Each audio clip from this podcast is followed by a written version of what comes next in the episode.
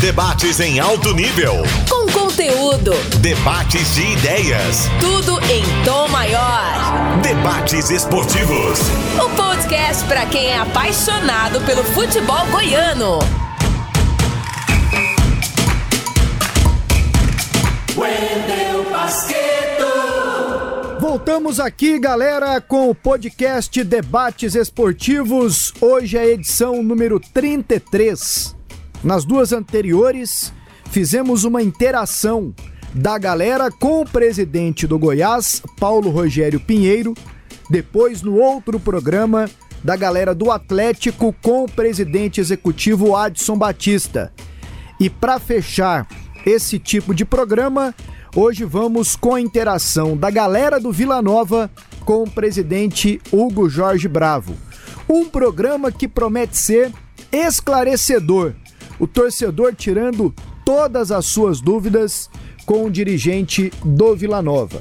Quem está comigo aqui é o Charlie Pereira e também o repórter Paulo Massad, que cobre o dia a dia do Vila.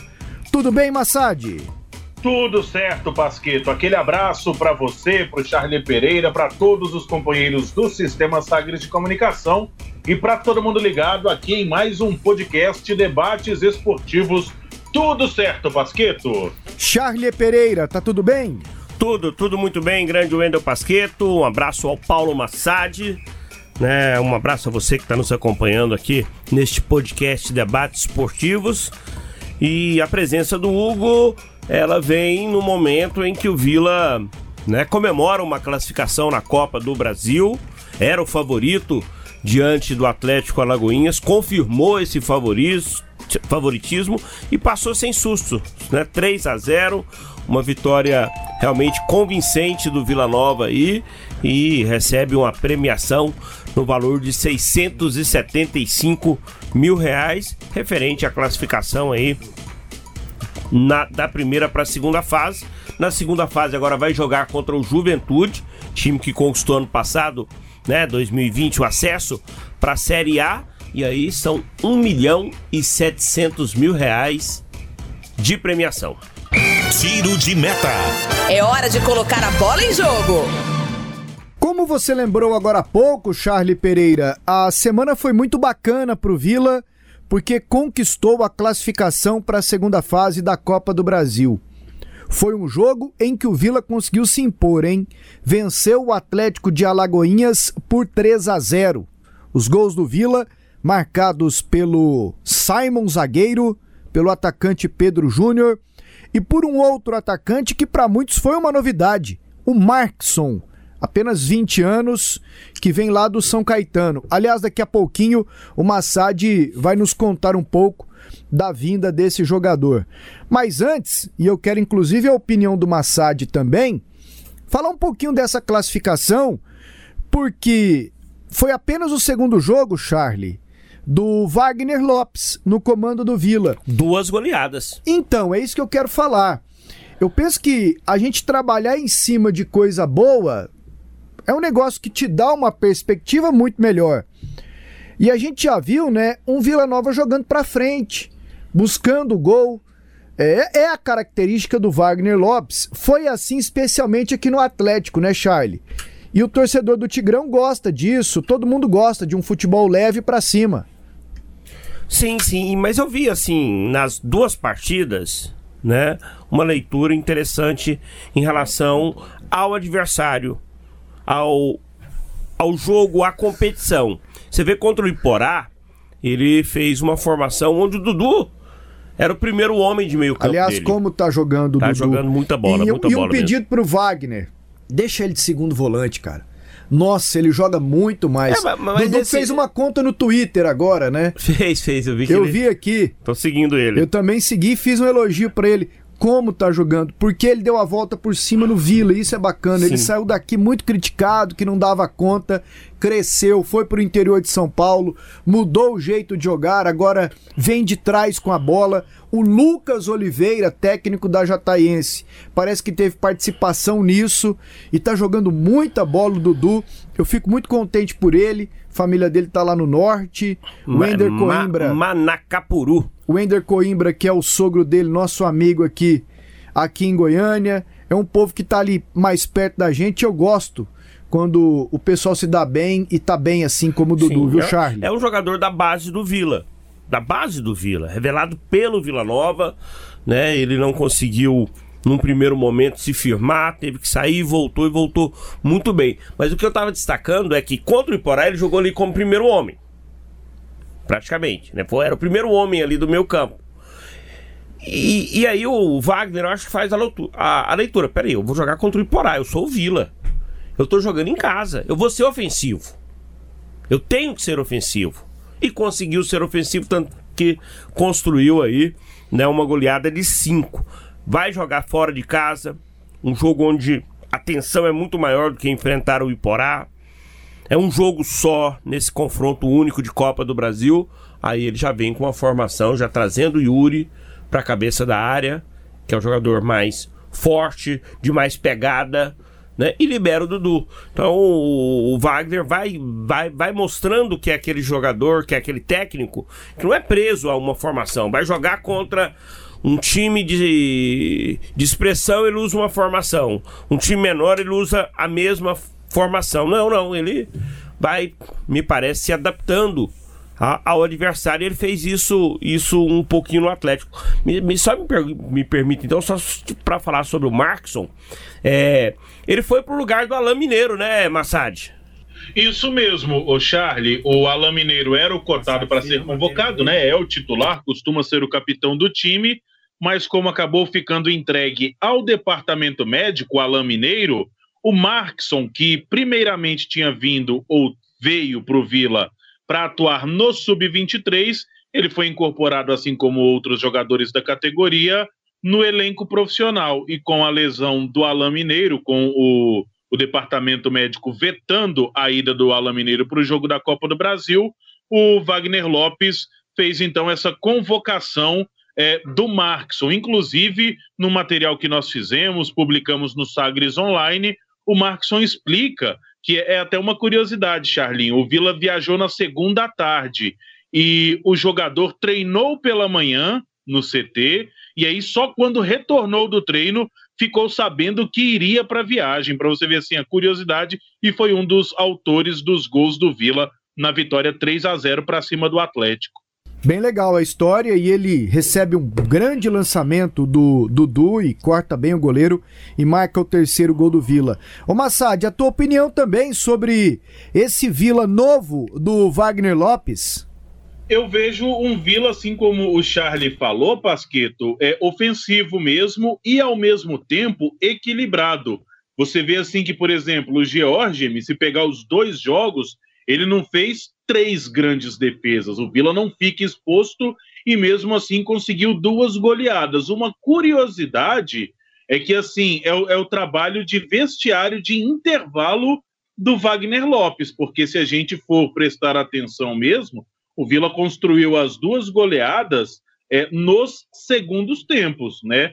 Tanto contra o Iporá, o Vila vencia por 1 a 0, foi para o vestiário e aí na volta o time fez mais quatro gols no segundo tempo, e nesse jogo da Copa do Brasil contra o Atlético Alagoinhas, da mesma forma, empatava o primeiro tempo e no segundo tempo o time se soltou e construiu a goleada por 3 a 0. Eu vejo assim, um Vila equilibrado, parece que em muito pouco tempo o Wagner Lopes conseguiu entender a característica de cada um dos jogadores do Vila para extrair o melhor e fazer com que o Vila é, se desse bem, pelo menos nesses dois primeiros jogos, sob seu comando. E o que posso dizer também, e aí já não é nenhuma opinião, é mais a questão de informação, é, o elenco do Vila também tem entendido muito bem né, a contrapartida, tem entendido muito bem o Wagner Lopes. O próprio Pedro Júnior deu uma entrevista recente falando que o Wagner treina muita tática e que o Vila, os jogadores, é, cresceram com o trabalho do Wagner Lopes. Então, assim, é, eu acho que tem sido um, um, um, trabalho mútuo dos dois lados. O Wagner teve a rapidez para entender o elenco do Vila e o elenco teve rapidez para entender a filosofia do Wagner. É isso aí, Massad. E um outro detalhe que chamou a atenção também, além da classificação do Vila, foi um tweet do presidente Hugo Jorge Bravo após o jogo em que ele disse: "Faz um pix aí porque o dinheiro do Tigrão tá bloqueado, tá penhorado, são ações na justiça e tudo mais". Aí você trabalhar o mês inteiro, mês inteiro, aqui na rádio, seis da tarde, aí chega no dia 5, que é o dia do pagamento, você pegar o seu dinheiro, seu salário, aí ele fica bloqueado por uma ação aí de um Charlie, o meu caso não é bloqueado, não. O meu caso, assim, ele dura oito horas o meu salário, assim. Eu recebo ele de manhã, no final do dia ele acabou, porque. Pagou, mas pagou. Paguei. Paguei escola, paguei plano de saúde, paguei financiamento de apartamento, paguei petróleo. É, Compras. paguei de Cartão. bobo, paguei cartão de crédito, foi pagando, assim, pra sobreviver, né?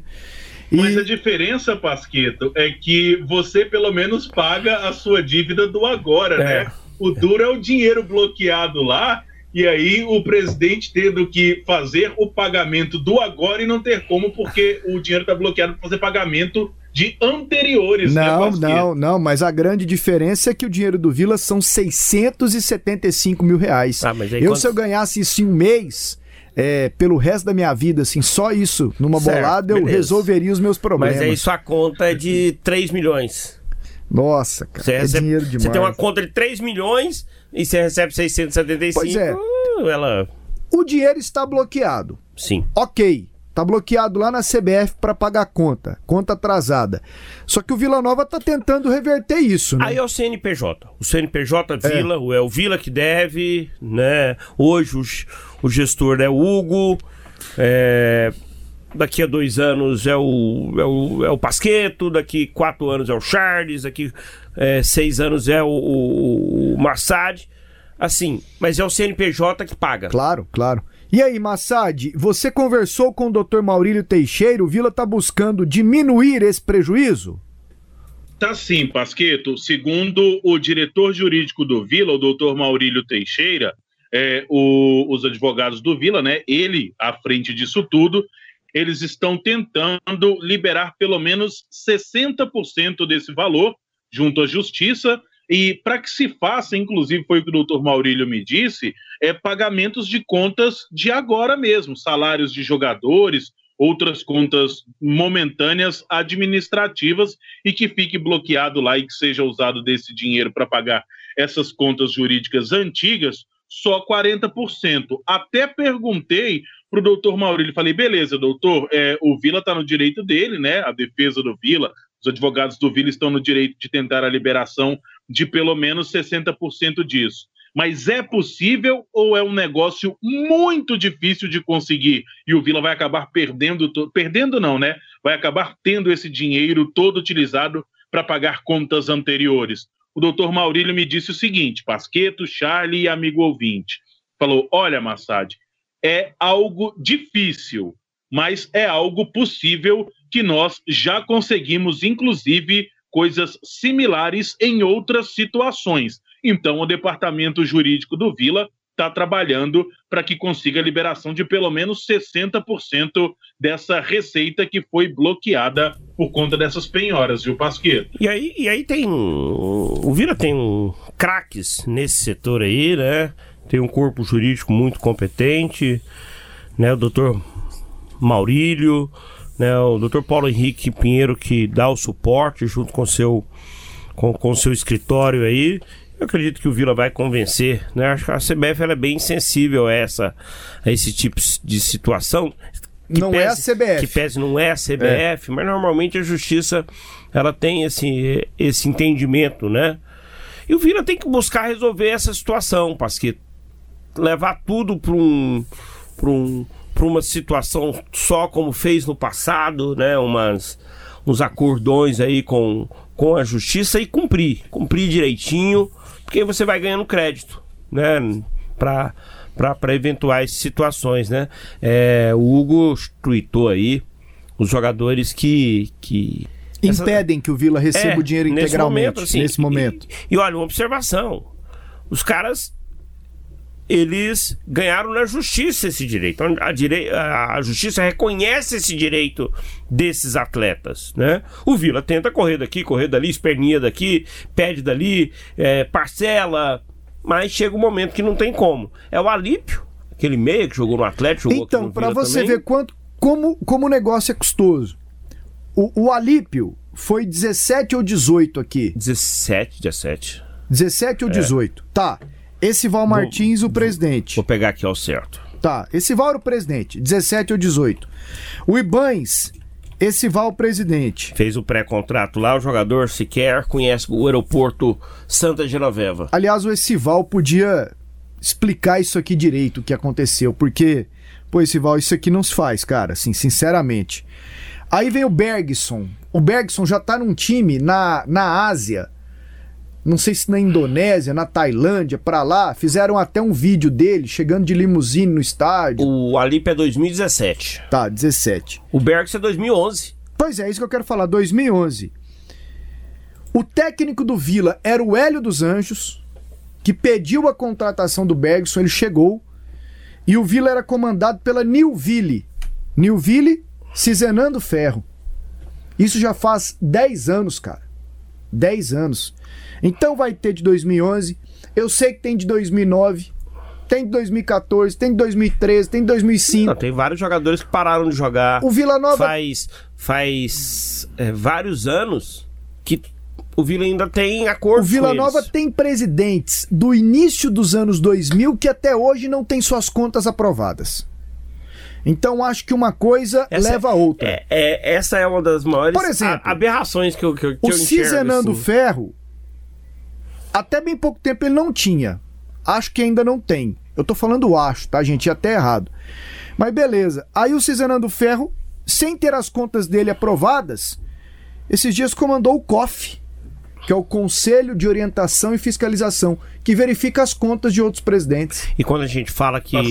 Oi, Massagem. Só, só antes, e quando a gente fala que um ou outro dirigente esse presidente não tem as contas aprovadas, não é porque as contas estão irregulares. Exato. É porque falta realmente o conselho, alguém no conselho debruçar em cima né, dessas questões. Não, eu, eu já tive notícia de presidente chegar em reunião e falar assim, gente, aprova minhas contas aí, pelo amor de Cristo, né? Faz isso para nós aí e o, e trem, eu... e o trem não desenrola, Massad. E eu falaria justamente isso que o Charlie falou e você também. Porque, assim, tem casos, eu não sei hoje como está, mas, assim, até muito pouco tempo, posso falar que pelo menos, assim, até um mês atrás, não sei se em 30 dias resolveram isso, mas tem presidente que pede para que as contas, pelo menos, sejam apreciadas, porque às vezes a gente fala assim, pô, é, o Vila, como você destacou, Pasqueto, o Vila tem presidente é, que vamos pegar o caso do Cizenando, que foi presidente do COF e não teve as contas aprovadas. Mas ele não teve as contas aprovadas não é porque foram reprovadas, não. É porque sequer foram apreciadas, entendeu? E não é só o caso dele, tem outros presidentes que não tiveram as contas nem apreciadas, de antes do Cizenando, para se ter uma ideia, Pasqueto. É isso mesmo, é isso mesmo. Bom, mudando de assunto, Vamos lá então com a entrevista da galera com Hugo Jorge Bravo, que você e o Massad também participaram, Charlie? Vamos. Bora lá. Parada obrigatória. Vamos ouvir e debater o que disse o boleiro, o professor, o Cartola. Solta a entrevista. Pasqueto, então joga a bola para mim, pro Massad aqui, que a gente vai bater bola com o presidente colorado, Hugo Jorge Bravo. Você joga bola, Hugo? Joga e sou bom. De quê? De bola, ué. Não, mas fala assim. Joga de quê? Joga de zagueiro. Zagueirão? Zagueiro, é. Em posição física, bola aérea boa. Estilo Rafael Donato? É, o Rafael Donato é. Ele é mais alto, né? Mais difícil, né? Gente... Mas... faz gol igual o Simon. Não, não, não, não. Eu não tenho essa qualidade toda também, não. O negócio é, é destruir só. Eu sou zagueiro, zagueiro, zagueiro. Faz o serviço sujo. E aí, Massad, tudo bem? Joia, Charlinho, bom falar contigo com o presidente executivo do Vila, Hugo Jorge Bravo. O presidente Hugo, ele então, ele faz aquele chamado serviço sujo, né? Aquele que não aparece pra torcida, é o só de destruir é os é, ataques dos adversários. É o jogador nota 5. é, mas eu vou, eu vou falar um negócio. É nota 5, mas em, em jogo tá 8, 9. Não pipoca em jogo bom, não. Jogo bom, quanto pior, melhor. Hugo, é, sua paixão pelo Vila, ela veio de família? Ou foi, ou sua família nunca foi muito de futebol e você acabou gostando? Como é que foi o, o gostar de futebol? Olha só, é, primeiro eu quero aproveitar a oportunidade e o que eu sempre faço e gosto de reafirmar sempre. Primeiro, eu agradeço a Deus pela oportunidade de estar participando aí desse momento com vocês. Para nós é uma honra estar falando como presidente do Vila. É, em relação à questão de como começou, é, começou através do meu avô falecido, José Soares Bravo, é, torcedor do Vila, e depois através de minha mãe. Meu pai não é torcedor do Vila, meu pai é torcedor do Goiânia, só que torcedor do Goiânia, em regra, eu não gosto muito dos outros times daqui, né? Eles têm uma afinidade maior com o Vila. Então, meu pai, ele, na minha infância, estava um pouco descrente. Pois é, quando, quando que o Goiânia perdeu esse torcedor? Rapaz, aí ele perdeu para mim, né? Porque é, ele, meu pai ficou muito descrente de futebol naquele jogo Atlético Mineiro e Flamengo. Nós tivemos aqui no Serra Dourada arbitragem catastrófica, o Wright, né? Naquela ocasião. Acho que o jogo foi em 83, né? 81, 82, não sei. Foi o ano que o Flamengo foi campeão. Foi 81. É, sei, é, meu pai era um cara muito assíduo ao estádio. Foi nesse jogo e, e fez uma. Não vou falar uma promessa, saiu de lá tão frustrado que falou que nunca mais voltar no, no estádio para ver time nenhum. Eu nasci em 84, e aí meu avô Vila Novense, meu pai, vamos dizer assim, não ia ser um, uma nem, nem uma obstrução no sentido de torcer para algum clube. Minha mãe já tinha simpatia pelo Vila, por causa do meu avô, e quando eu era pequeno eu ia muito para casa do meu avô. Meu avô é, sempre acompanhou bem o Vila através do rádio, bem mesmo, todos os dias, é, os programas esportivos, jogos do Vila. E aí começou até essa simpatia e querendo ou não tinha afinidade muito grande com meu avô. E aquilo ali é, foi, vamos dizer assim, foi criando todo essa, esse ambiente assim que nos tornou torcedor do Vila. Apesar de que quando eu era mais novo, as pessoas mais próximas, meus, meus vizinhos, apesar de, de sermos a, a maior do Centro-Oeste, é, eu tinha dois vizinhos que eram muito amigos meus que eram torcedores do, do rival. E de frente à minha casa, onde eu morava ali no Novo Horizonte, tinha um, o seu Luiz, que era um grande torcedor do Vila, que foi, foi a pessoa que me levou para assistir o primeiro jogo do, do Vila. Qual, Vila Novense, qual, qual jogo foi? Cara, Vila Anápolis. Ah. Um Vila Anápolis. Vila Novense, você. É, é, vamos dizer assim, você não você não se torna, né? Você é vilanovense, né? Você nasce com isso aí. Aí chega num determinado momento que algumas pessoas é, veem essa, essa, vamos dizer, aflora esse, esse sentimento e, e, e tudo é diferente para nós vilanovenses. Então, ali começou, aí eu ia com, com, esse vizinho, já tinha todo aquele contexto e a gente é, se apegou muito ao clube. E, a gente saía de casa de ônibus para ir ver o clube, porque meu pai não gostava de ir, mas não tinha nenhum tipo de objeção para ir. Só não me levava. Então, é, a gente ia, ia de ônibus e, e, vamos dizer assim, era tudo que a gente fazia era, era voltado para isso, né? Até minha, minha mãe, dia para trás foi meu aniversário, minha mãe mandou uma mensagem cedo para mim, antes de me ligar, antes de ir lá em casa, ela, ela falou, é, meu filho, eu falava que você bebia vila, comia vila, vestia vila, era tudo vila e, está tudo dando certo, né? O que você sempre pensou, as coisas estão tá caminhando, né? Foi graças a Deus. Então, e esse aí é mais ou menos onde começou, né? Onde começou.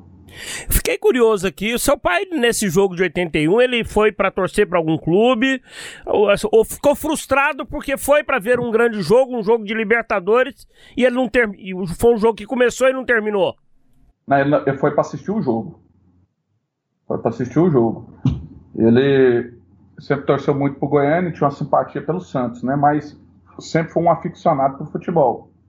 E aí nunca mais ele voltou pro estádio, mas nunca também deixou de acompanhar. Entendeu? Então, assim, é... aquele momento, a dificuldade da época, né? De, de você ir num jogo, é toda a expectativa em criar de você ver um, um momento marcante, né? Meu pai tem um álbum lá em casa que, que tem autógrafo do Pelé, que subiu aqui na. Que o Pelé deu, deu para ele no vidro do ônibus aqui, chegando num jogo no, aqui em Goiânia. Se eu não estou enganado, no Estádio Olímpico. Então, assim, ele sempre gostou muito. E sempre acompanhou bastante. Isso aí também, querendo ou não, nos influenciou muito a gostar ainda mais de futebol. É, naquele ano, esse jogo aí, Atlético Mineiro e Flamengo, era o, o jogo do futebol brasileiro, né?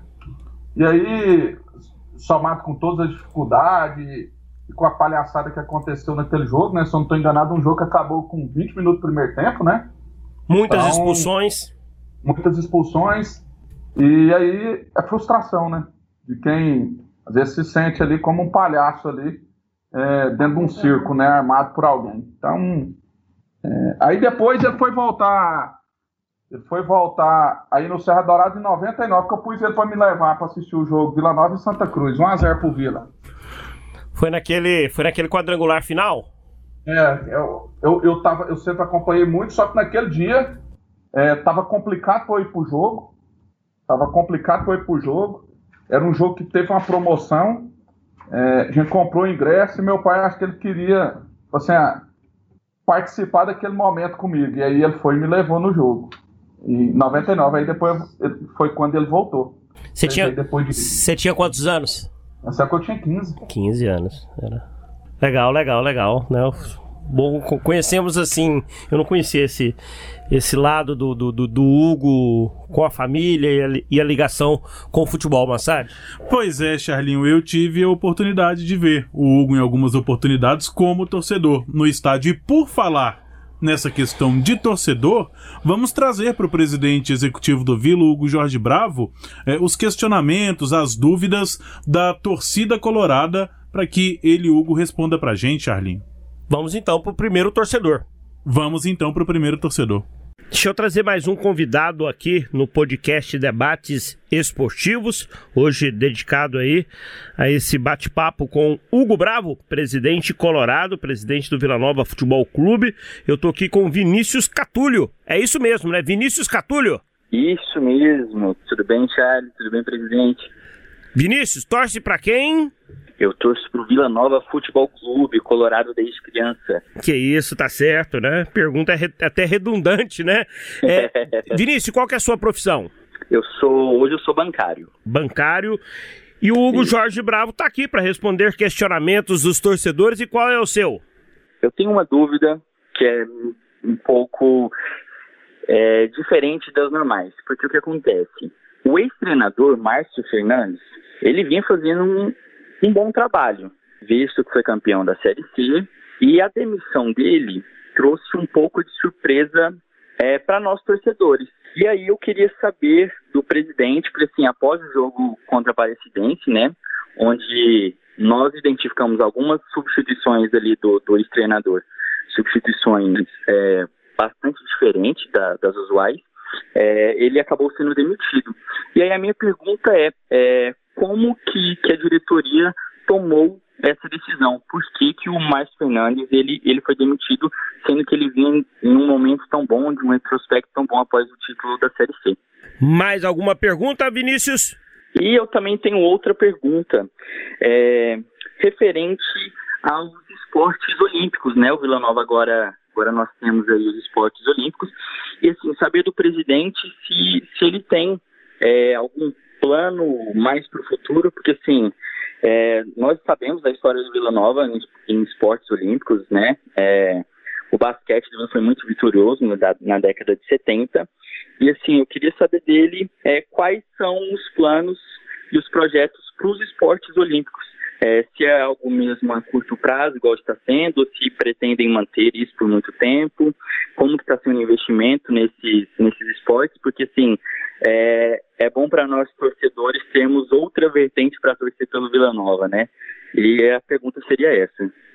Obrigado então ao Vinícius. Vinícius está perguntando aí, Hugo, né? Você falou isso em entrevista coletiva, mas talvez possa falar novamente aqui. Por que da saída do Márcio Fernandes? Ele vinha fazendo um bom trabalho, tinha conquistado o acesso e você optou, sai o Márcio, chega o, Wagner. Por que a saída do ex-técnico?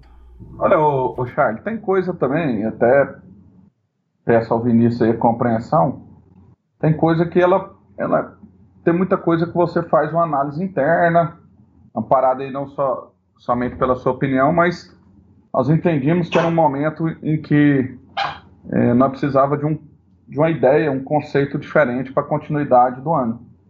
E por se tratar de um início de trabalho, é, a gente resolveu proceder à mudança.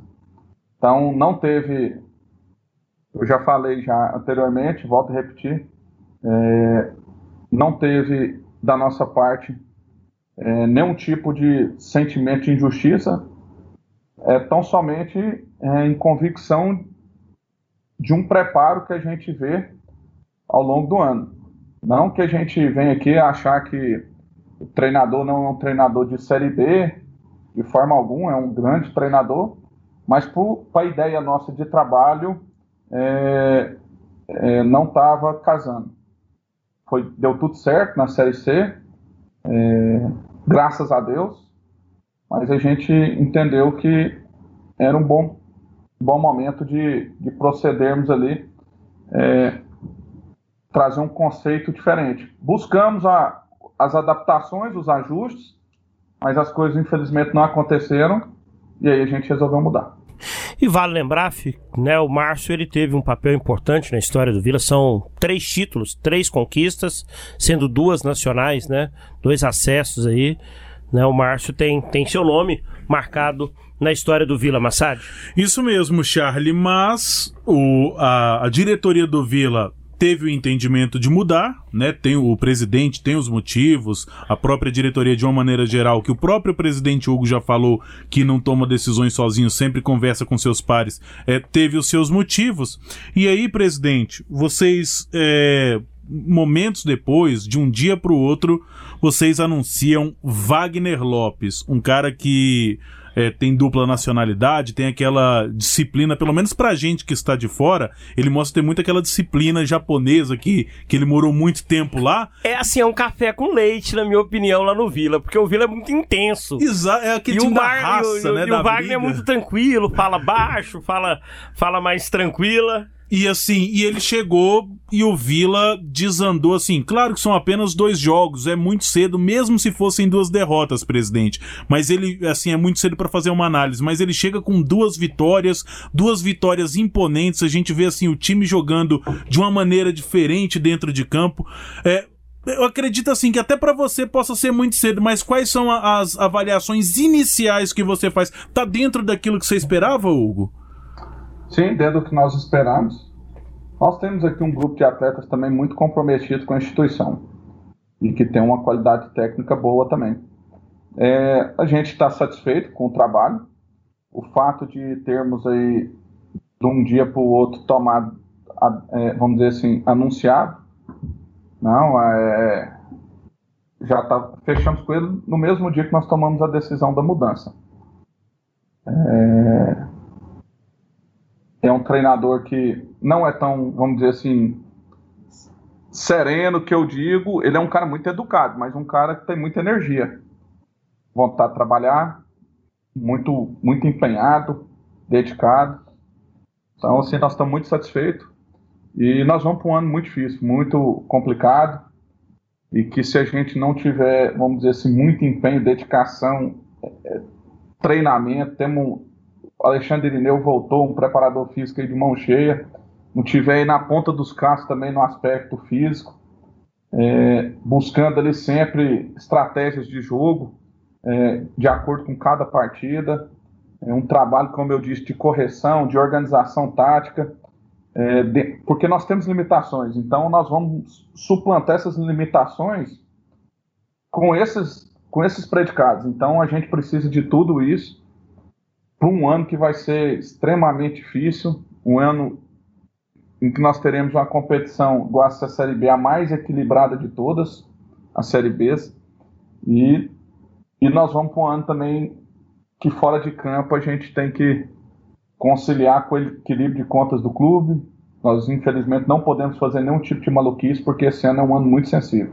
presidente executivo do Vila, Hugo Jorge Bravo. Charlinho, vamos para mais um torcedor então? Deixa eu chamar aqui agora o Christian Correia, torcedor do Vila Nova. Tem quantos anos, hein, Christian? Tenho 27 anos, Charlie. 27 anos. Qual que é o jogo inesquecível que você teve presente vendo Vila Nova? Ah, cara, na minha história de Vila Nova tem bastante jogos inesquecíveis que a gente pôde estar presente. Mas dois jogos especiais que eu guardo na memória. Primeiro, o, a final do Goianão 2005 contra o Goiás, o Vila campeão nos pênaltis. E o acesso de 2015, lá no estádio do Canindé contra a Portuguesa. O Frontini faz dois gols pro Tigrão e o Vila volta para a Série B. Realmente foi um jogo sensacional aquele lá. Já tinha sido sensacional o jogo de ida com o gol do Ramires, né? E no jogo da volta o Frontini, né, resolveu a parada lá no Canindé e o Tigrão voltou aí para a Série B, depois voltou para C e agora está de volta para a Série B com o Hugo Bravo, que montou aquele time em 2015, montou o time agora na temporada passada. E o que, que você tem para perguntar para o Hugo, grande Christian? A gente sabe que o Hugo é peça fundamental na história recente do Vila Nova e eu gostaria de saber o seguinte: a gente sabe também que um clube de futebol profissional ele é dividido em vários departamentos: futebol profissional, categorias de base, programa de sócio torcedor, departamento de gestão patrimonial e que no Vila não é diferente.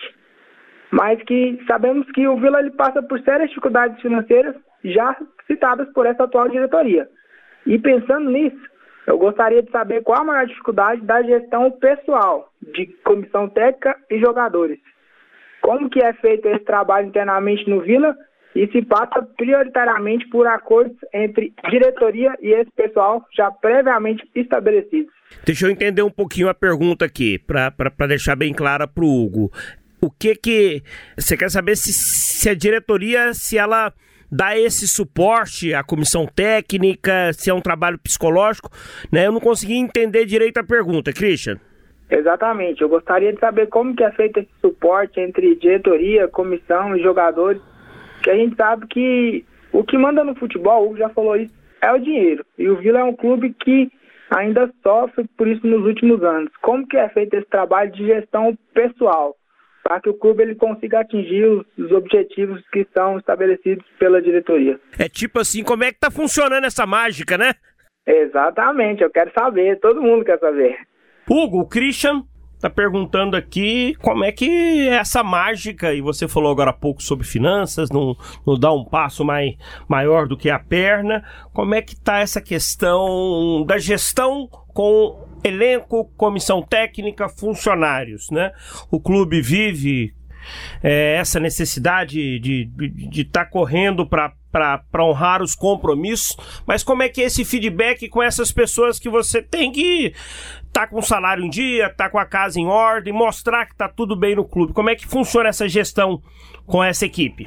A primeira é ser o mais transparente possível. Você combina, promete, você cumpre. Já começa aí. Todos estão cientes também do momento que o Vila passa, um momento de, vamos dizer assim, de reconstrução. Vamos dizer, quando eu falo reconstrução, momento em que você é, sai de um AC para um AB, de toda uma perda de, de, de receitas com, a, com, essa, com o rebaixamento que aconteceu, final de 2019, aí depois com a pandemia. Mas aqui o, o Vila tem um material humano de, composto por funcionários muito dedicados, pessoas que têm uma simpatia muito grande com o clube, passam a ter sentimento envolvidos.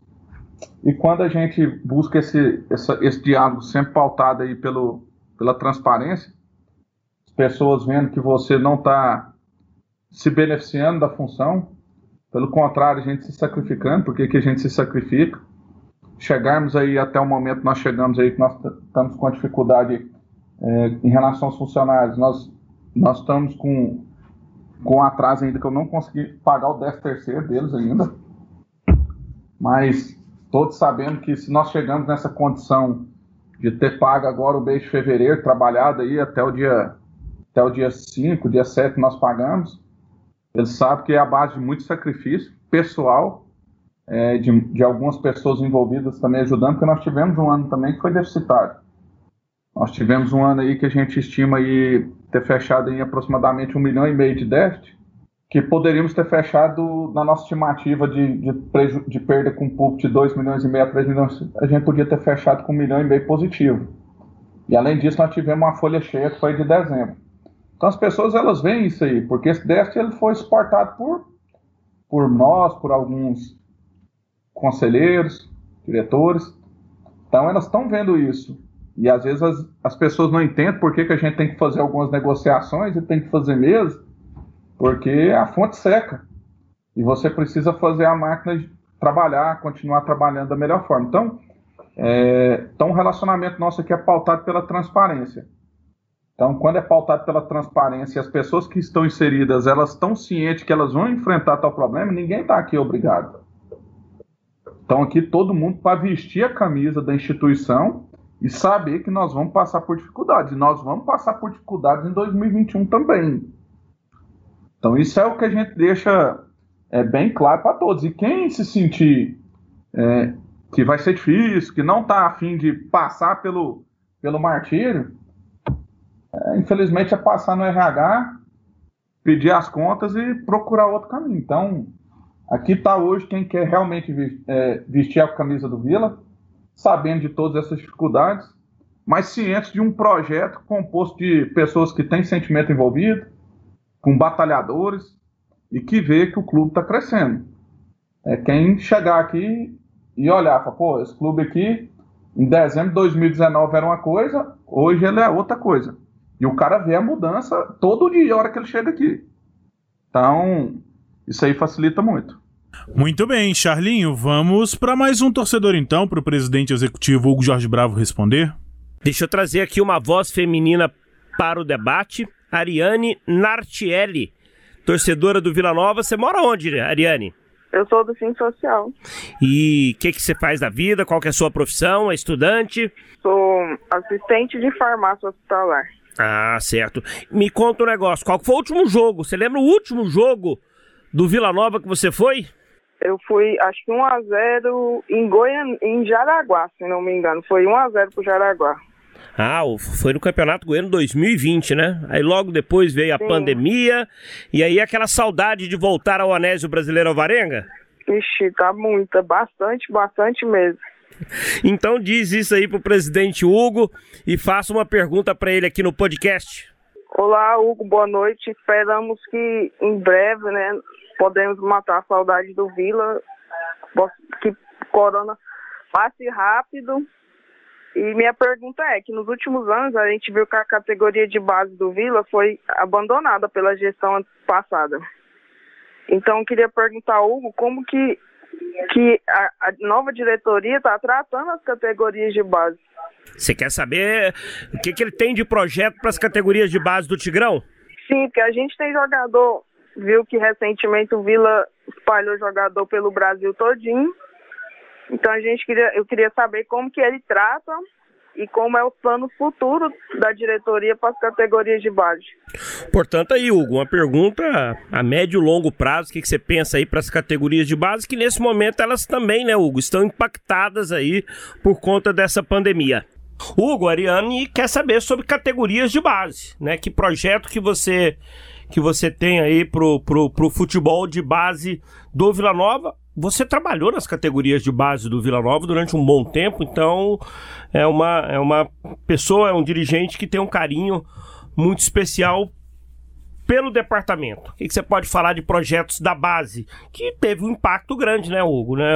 É um cenário onde nós não tivemos categoria sub-15 esse ano disputando, sub-17 um calendário pequenininho, sub-20 também. Olha só, é, categoria de base é algo que a gente olha com muito carinho temos aí dois diretores, eh, alguns diretores, né, o conselho da base, né, que a gente fala, composto de pessoas que gostam muito, pessoas que têm conhecimento, igual o próprio Olímpico, que foi atleta de base do Vila.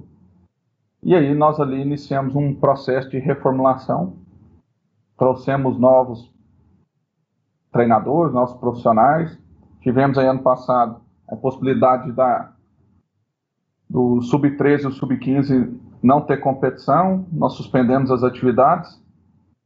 É, os dois campeonatos nós disputamos com o Sub-17, um trabalho que começou do zero, nós fomos campeões, os dois campeonatos.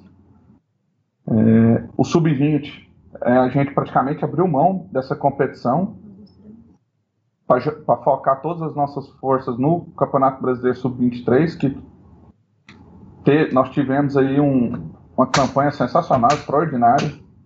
É, então, o nosso, o nosso projeto, nossa, nossa vertente é de estar tá fortalecendo categorias de base e esparramar menino por esse país afora aí. É, esse é o nosso é o, que, é o modelo que nós acreditamos.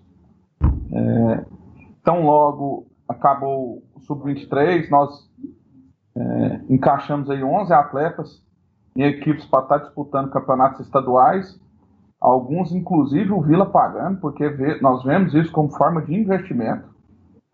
Então, é, nesse contexto, o trabalho tem sido muito muito direcionado ao fortalecimento das categorias de base e o Vila vai vai colher os frutos disso com certeza é, nos próximos dois de dois a cinco anos o Vila vai, vai colher muitos frutos em relação a isso. Você me disse uma certa vez que uma das suas intenções era de repente daqui a pouco pegar um time na terceira divisão aqui do Campeonato Goiano, na segunda, fazer uma parceria. O Vila assumir esse clube no sentido de colocar em campo, pagar os salários, ter a comissão técnica também. Você imagina que talvez esse ano possa fazer isso? Depende se nós vamos conseguir ou não disputar o Campeonato Brasileiro Sub-23. Se a gente não conseguir disputar o Campeonato Brasileiro Sub-23, nós inclusive já temos aí já apalavrado com o time da segunda divisão do Goiano para que a gente só use a camisa para representar aquela cidade na, na competição. Mas que a gente entraria ali com, com, com atletas aí do Sub-20 e alguns atletas de 21 a 22 anos, que a gente vê projeção para o clube, porque a experiência do Sub-23 foi muito boa. E isso a gente quer trazer e continuar. Nós temos ali um, uma janela entre o atleta que sai do Sub-20 até o atleta que se consolida como atleta profissional, que é até os 23 anos, em que a gente não pode perder esse time. E também trazer atletas de fora. Você tem uma capacidade de estar tá mostrando esse atleta para o mercado e fazer negócio tanto no aspecto econômico ou esse atleta te ajudar tecnicamente na equipe principal. Tem, eu tenho que perguntar que time é esse? Não, esse aí, esse aí vamos deixar um pouco em off. É... Mas você poderia Mas... jogar, você poderia inclusive jogar no Onésio Brasileiro Alvarenga? A parceria se estender até para isso? Do jeito que a pessoa quiser, do jeito que a pessoa se sentir mais confortável. É, porque eu imagino, eu imagino não, se você. A, a ideia, a se... ideia é o seguinte: ah. a ideia é o seguinte. Treina no CT do Vila, o, a, vamos dizer assim, a logística é toda a logística do clube, só vai para lá para vestir a camisa. Vestir a camisa e jogar. É, acho Mostra que... que é um clube que a gente tem que ter controle. Sim, porque sim. Ah, não é chegar lá e, e ah, perdeu três partidas, eu vou mudar o treinador, vou, vou contratar aqui mais cinco, seis jogadores, aí a gente já vai deixar tudo contratualmente é, estabelecido. Vai por empréstimo, comissão técnica nossa, tudo nosso. Ah, os caras não vão cumprir cláusula de retorno automático dos contratos de empréstimo. E aí a gente vai bem amarrado. Mas der certo com esse clube, é uma pessoa que. O presidente é uma pessoa que tem um relacionamento muito bom conosco. É, e tem tudo para clarear. E quem sabe, às vezes, uma proposta que a gente também tem de levar para a Federação Goiana, se formos ter a terceira divisão, disputarmos a terceira divisão como Vila B. Ah, que então, legal. É, uma legal. Ideia, é uma ideia que a gente tem. Lógico que seria teria que pensar ali alguma coisa, a gente disputar essa competição, mas nunca chegando, vamos dizer assim, a disputar a mesma divisão da, É, seria- da equipe principal. Na, Espa- na- na Espanha, na Europa, tem muito, tem muito Sim, disso, isso. né? Você, Isso, o- você Porto, disputa ali, por exemplo, o Barcelona B, ele disputa a segunda divisão. Mesmo se ele conseguir o acesso, Ele ele não pode. Ele fica ali estacionado numa divisão inferior ao time principal. Agora é função sua, Massad, descobrir que, que time é esse. Ficou bom pra mim, eu vou pegar a lista dos times da divisão de acesso. Vê- e correr ele deu algumas pistas, vê, vê, vê qual tem relacionamento É. bom com, a- com o Vila. É verdade, mas vamos fazer o seguinte, Charlinho, vamos passar para o próximo torcedor e o próximo questionamento ao presidente Hugo Jorge Bravo. Deixa eu trazer aqui para o podcast Debates Esportivos o advogado Sérgio Saboia. Já viu vários e vários jogos do Vila Nova no Anésio Brasileiro Alvarenga, Serra Dourada, Estádio Olímpico, jogos, jogos fora, fora de Goiânia. Já viu muitos craques vestindo a camisa do Vila. Saboia, hoje qual que é o melhor jogador do Vila na sua opinião? Ô Charles, eu, eu ainda torço muito para ver o Frontini jogando bem no time. Eu sei que ele está em final de carreira, mas torço muito por ele, né? Isso é uma situação de torcedor e fã.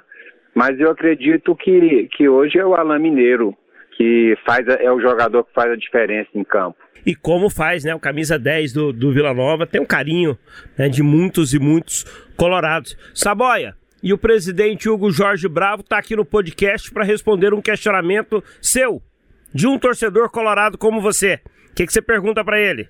Bom, primeiro é, eu quero dizer que sou muito feliz em saber que nós temos na, na, na presidência do clube um, alguém vindo verdadeiramente da arquibancada, ou seja, um torcedor raiz, né?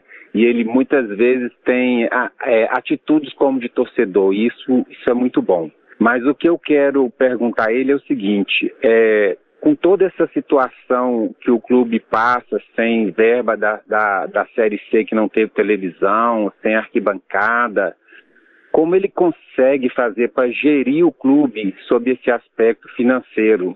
É, quem abraçou essa ideia para poder bancar o clube, que a gente sabe que renda que tinha, tem normalmente, o Vila não tem. Como ele consegue fazer esse milagre? Sérgio Saboia é de arquibancada, certamente já topou com o Hugo em vários jogos aí, torcendo pelo Vila Nova.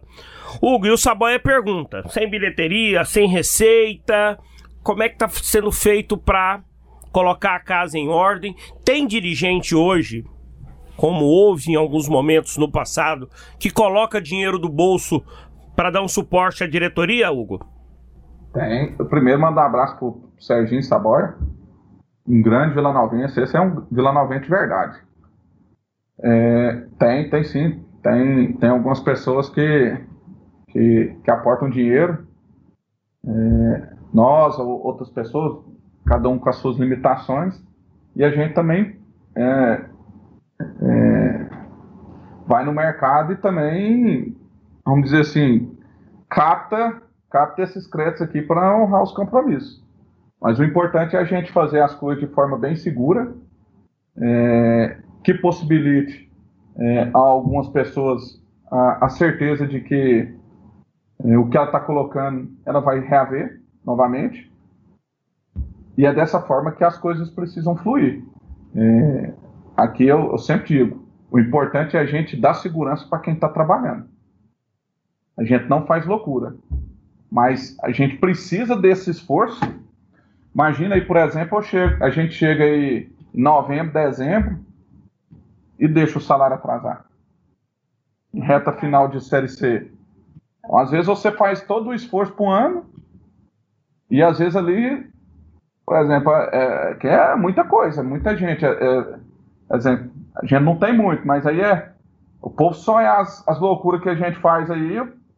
Mulher deserda, te larga, a mãe te interna, é, tem esse estranho. Então, mas você tem que assumir o risco do negócio. Vai fazer o quê? Então é. O, o, po, o, po, o povo empresta dinheiro escondido da mulher. Você tá doido, rapaz? A mulher não pode nem sonhar um trem desse. pode nem sonhar um trem desse. Você, é, ó, isso aí é divórcio na hora, moço. Rapaz, imagina sua mulher querendo viajar, você falando que não tem dinheiro e Rapaz, pode nem descobrir. Se ela, se ela ouvir uma entrevista dessa aí, é. Tô largado. A mulher, tá, solteiro, a, mulher tá, a mulher tá esperando aquela viagem é, para Cancún, pro Rio de Janeiro, pro Nordeste. Ó, nós vamos só em Caldas Novas porque o dinheiro tá curto. Eu emprestei pro Vila lá para pagar uma premiação. Rapaz, tem coisa que, que até se o povo souber, você morre, entendeu? Então, então tem coisa que você não pode nem ficar falando. Então é, é, tá levando assim meio que no tom da brincadeira, mas Treino é fácil não, meu amigo. Mas tem sido assim com muito pezinho no chão. Nós não fazemos loucura aqui dentro. com muito sentimento envolvido e com muita providência divina. Então, é, as coisas vão acontecendo, é um, matando um leão por dia. Você já paga um salário, você já está pensando no outro, é igual que nós já estamos pensando é como é que nós vamos conseguir, se a gente vai conseguir destravar alguma coisa, talvez se a gente pega alguma alguma parte aí dessa premia, é, dessa cota de televisão de série B, que alguns times da série B, a maioria deles já inclusive pegaram, a gente também não pegou um, uma, a primeira parcela, tudo bloqueado, as duas fases da Copa do Brasil bloqueado também. Aí vamos, vamos achar uma luz aí e, e, e o importante é a gente dar, dar toda a tranquilidade para o pessoal que está trabalhando aqui, para que todos estejam empenhados, estejam exercendo da melhor forma a sua função aqui dentro, para que o resultado dentro de campo aconteça. Trabalho para o doutor Maurílio agora, né, rapaz? Ô, Charlinho, vamos passar ao próximo torcedor e o próximo questionamento ao presidente Hugo Jorge Bravo. O Adson Batista deu uma declaração nesses últimos dias de que 80% da imprensa é vermelha. Não sei se é exagero, né? Se ele colocou muita gente, se, se é dividido Goiás e Vila, se tem muito Atlético. Mas deixa eu trazer um jornalista que é vermelho, que é vilanovense, o brilhante Marcelo Heleno. Trabalhou durante vários e vários anos aqui na Rádio K do Brasil, na Rádio 730, em vários veículos de comunicação pelo estado. Tudo bem com você, Marcelo? Tudo e você, Charlinha? O Watson exagerou? Exagerou. Exagerou. É meio a meio, né? Meio a meio. Mas, mas tem muita gente do Atlético ou não? Não, Atlético é pouca gente. Agora. Ó, tem o Kleber, é... tem o Cláudio Silvério. Hum. Tem vai mais. contando, vai tem, contando. Tem mais. o problema, Charles, é, que a, a, grande rivalidade é Goiás e Vila, sempre foi. E aí tem, tem colega da imprensa que, para não assumir a, a, a, paixão, a preferência do clube, historicamente escolheu o Atlético ou Goiânia. Isso é, um, isso é um conto do vigário. O cara falar que torce para o Atlético, torce para o Goiânia, torce para o futebol goiano. Isso não existe. Isso não existe. Agora, em relação a Vila e Goiás, a imprensa é meio a meio. O Adson, o Adson é meio. Eu não sei se ele é mais apaixonado pelo Atlético ou mais frustrado por não torcer para o Vila. vou, vou mostrar essa gravação para ele. Marcelo Heleno, nós estamos com o presidente do Vila Nova, Hugo Jorge Bravo. Queria que você fizesse um questionamento para ele. Bem, Charlie, eu, eu, eu, cresci, eu cresci aqui na Vila Nova, e o, o, presidente trouxe bem esse mote de time do povo. E eu cresci andando com meu pai, é, o saudoso Antônio Humberto, é, conhecendo inclusive alguns, algumas figuras que, que brilharam no Vila. Eu lembro do Pedrinho, lateral esquerdo do, do Tri nos anos 60, é, no Bar do Benzina, Vila Nova. Lembro do Fernandinho, na cerealista aqui na Quinta Avenida. É, conheci o Puruca, que é, foi o maior artilheiro do Vila no Campeonato Brasileiro, marcou nove gols de 678 ou 79. É, então era, eram pessoas simples que a gente encontrava e o Vila sempre teve essa, essa coisa de ter muita dificuldade com, com grana, é, ser um time quebrado, mas por outro lado sempre conseguir volta e meia subir e trazer é, nomes conhecidos, muito conhecidos no futebol brasileiro, um time que teve o Wendel no gol, teve Caçapava, teve o Rocha no meio campo, Walter, o Wagner Bacharel, é, teve o Danival, teve vários centroavantes, Tulica, Bé, Bill, vários nomes aí que brilharam e que é, é, que, que fizeram frente aí, fizeram, fizeram boas épocas. Né? E, e, ao mesmo tempo eu ouvia muito o povo dizer que sempre isso, Vila, quando organizar, acaba. E o Hugo está fazendo esse trabalho de organizar o time, levar o nome do Vila para o basquete, para o vôlei. Até onde vai isso, presidente? Você vai organizar o Vila até acabar ou até o Vila ficar realmente melhor, virar um clube, um time de respeito no futebol brasileiro? Hugo, não sei quem, quem é o dono dessa frase, mas eu sempre achei ela de um absurdo gigantesco. Marcelo Heleno lembrou ela aqui agora, né? Quando o Vila Nova organizar, ele vai acabar. Né? É, e aí eu vou mais adiante. Como é que você sempre ouviu isso? E ele diz aqui: o Vila hoje, nacionalmente, ele é um time de respeito, ele poderá ser aquele time é, que vai ter um respeito ainda maior. Você projeta quando? Vamos lá. Eu vou até adicionar uma frase também que é mais ou menos nesse sentido, que fala, começa assim, que eu nunca concordei. Que é a primeira que o povo fala, que futebol não é lugar de gente séria.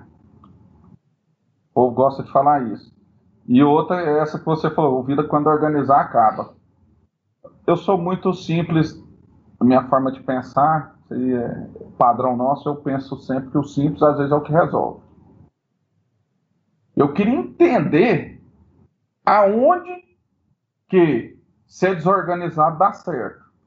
Porque quando fala assim, se o Vila organizar ele acaba, como que então ser desorganizado quer dizer que vai dar tudo certo? Quer dizer que o time. Não, isso não existe. É coisa básica. O que é organizado é o que dá certo. E às vezes nem sempre o que é organizado dá certo. Porque imagina, você vai para a final de um campeonato, tem dois times que tudo. Tá, o cara fez tudo direito. Tá lá tudo certinho. Vamos dizer. Tá lá, dois times disputando na, a final do Campeonato Goiano, vamos, vamos dizer assim. Onde os dois times, tudo aconteceu da melhor forma, um vai perder. Ué. Então, se você ainda é organizado, não, não tem a certeza de sucesso, imagina se você é desorganizado. Então, assim, não, não tem lógica nenhuma. Isso aí é. Isso aí é, são coisas que acontecem, que vinha muito também no Corinthians, o povo tinha essa ideia também do Corinthians. Pô, isso aí é coisa mais amadora do mundo. E a outra é essa que eu falei, por exemplo, não é lugar de gente séria. Gente séria tem lugar em qualquer lugar. Olha, onde, onde que fazer a coisa certa não tem espaço? O cara faz a coisa certa tem espaço em qualquer lugar. Ah, igual te disse, às vezes você vai fazer, às vezes tem a pessoa certa, organizada, fazendo tudo certo, e às vezes vai dar errado. Porque o futebol é empoderado. Futebol você traz um jogador, torcedor não sabe nem de onde que tá vindo, não sabe nem o que, que você fez. Ele acha que, pô, mas como é que o Vila trouxe esse jogador? Eu posso falar que de todos os jogadores que nós trouxemos que erramos, o porquê que nós trouxemos, como foi a aposta e qual foi a nossa intenção. Ah, às vezes ele deu errado. Mas o camarada, o torcedor, o, o profissional da imprensa, e esse da imprensa é o que eu fico mais revoltado. Porque deveria ser um profissional. Deveria saber pelo menos o histórico do atleta. Eu deveria pelo menos saber mais ou menos ah, por que, que esses caras lá estão fazendo isso. Ou lá deve ter meia dúzia de trouxa sentado e, e, só dando, dando bola fora o dia inteiro. Às vezes você vai errar. Mas as pessoas, elas não conseguem primeiro buscar entender o porquê das coisas. Então, é, então eu sou da teoria que o Vila vai dar certo só quando for organizado. E é isso que a gente busca incansavelmente partindo desde ali da, da nossa diretoria administrativa, buscando organizar. Nós sofremos e estamos sofrendo até hoje, que é um processo de adaptação do clube. Mudamos funcionários, não porque ah, mudou a, a diretoria, tem que mudar todo mundo. Alguns saíram porque quiseram, outros saíram porque não estavam se sentindo bem, e outros é porque não encaixavam na filosofia nossa. O Vila não é de, de vários generais aqui dentro. Não é também de um general. O Vila é como qualquer empresa que tem ali o seu organograma, a sua distribuição entre as funções, a sua hierarquia, isso precisa ser respeitado. Então é organização, é lugar para pessoas sérias, comprometidas, honestas. Às vezes a gente sofre um pouco, às vezes as pessoas pensam que tá, esteja faltando uma certa transparência.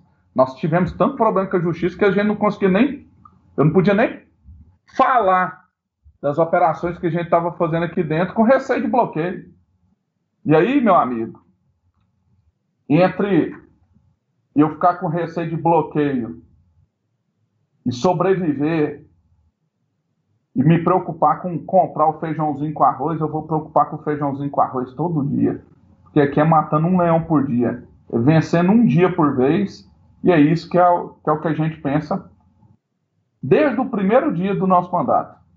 Então é lugar de gente sério, o Vila tem que ser organizado, tem que se preocupar em melhorar a imagem dele. Vila não pode ter cara porca, igual tinha.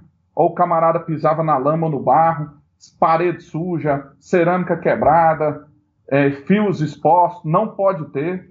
Dentro da nossa humildade, é, da nossa simplicidade, é, a gente tem que melhorar a imagem do clube. Isso nós fazemos desde o primeiro dia que nós chegamos para o jogador que chegar aqui ele comprar ideia, para o investidor que chegar aqui ele comprar sua ideia, para o empresário que chegar aqui ele comprar sua ideia.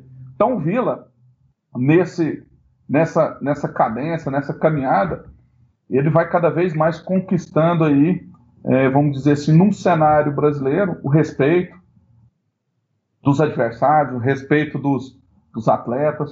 Hoje nós temos atletas, por exemplo, é, atletas que às vezes nós não renovamos, que saem daqui entristecidos. Teve atleta que na hora de falar assim, ó, é, nós não vamos renovar, o cara, vamos dizer, o atleta chorou, porque queria ficar. Um choro sentido. Não que aquilo ali nos deixa feliz, mas a gente tem que pensar na instituição. Mas você vê que aqui é um bom lugar. Hoje é um bom lugar. Então, é esse espírito aí que a gente tem que, que buscar sempre aqui para o Vila Nova. Você falou sobre contratações, sobre o ser criterioso na hora de contratar. Eu acho que para um clube, né, como, como feeling, né? Acho que para um clube que tem menos dinheiro é mais difícil contratar. Né? É, é, mais complicado porque você, você tem mais dinheiro, você vai no jogador que tem mais, mais currículo, que tem me melhores, tá melhores números, né? A chance de você acertar é maior. Hoje a contratação do Vila, Hugo, passa por você, passa pelo Wagner Bueno.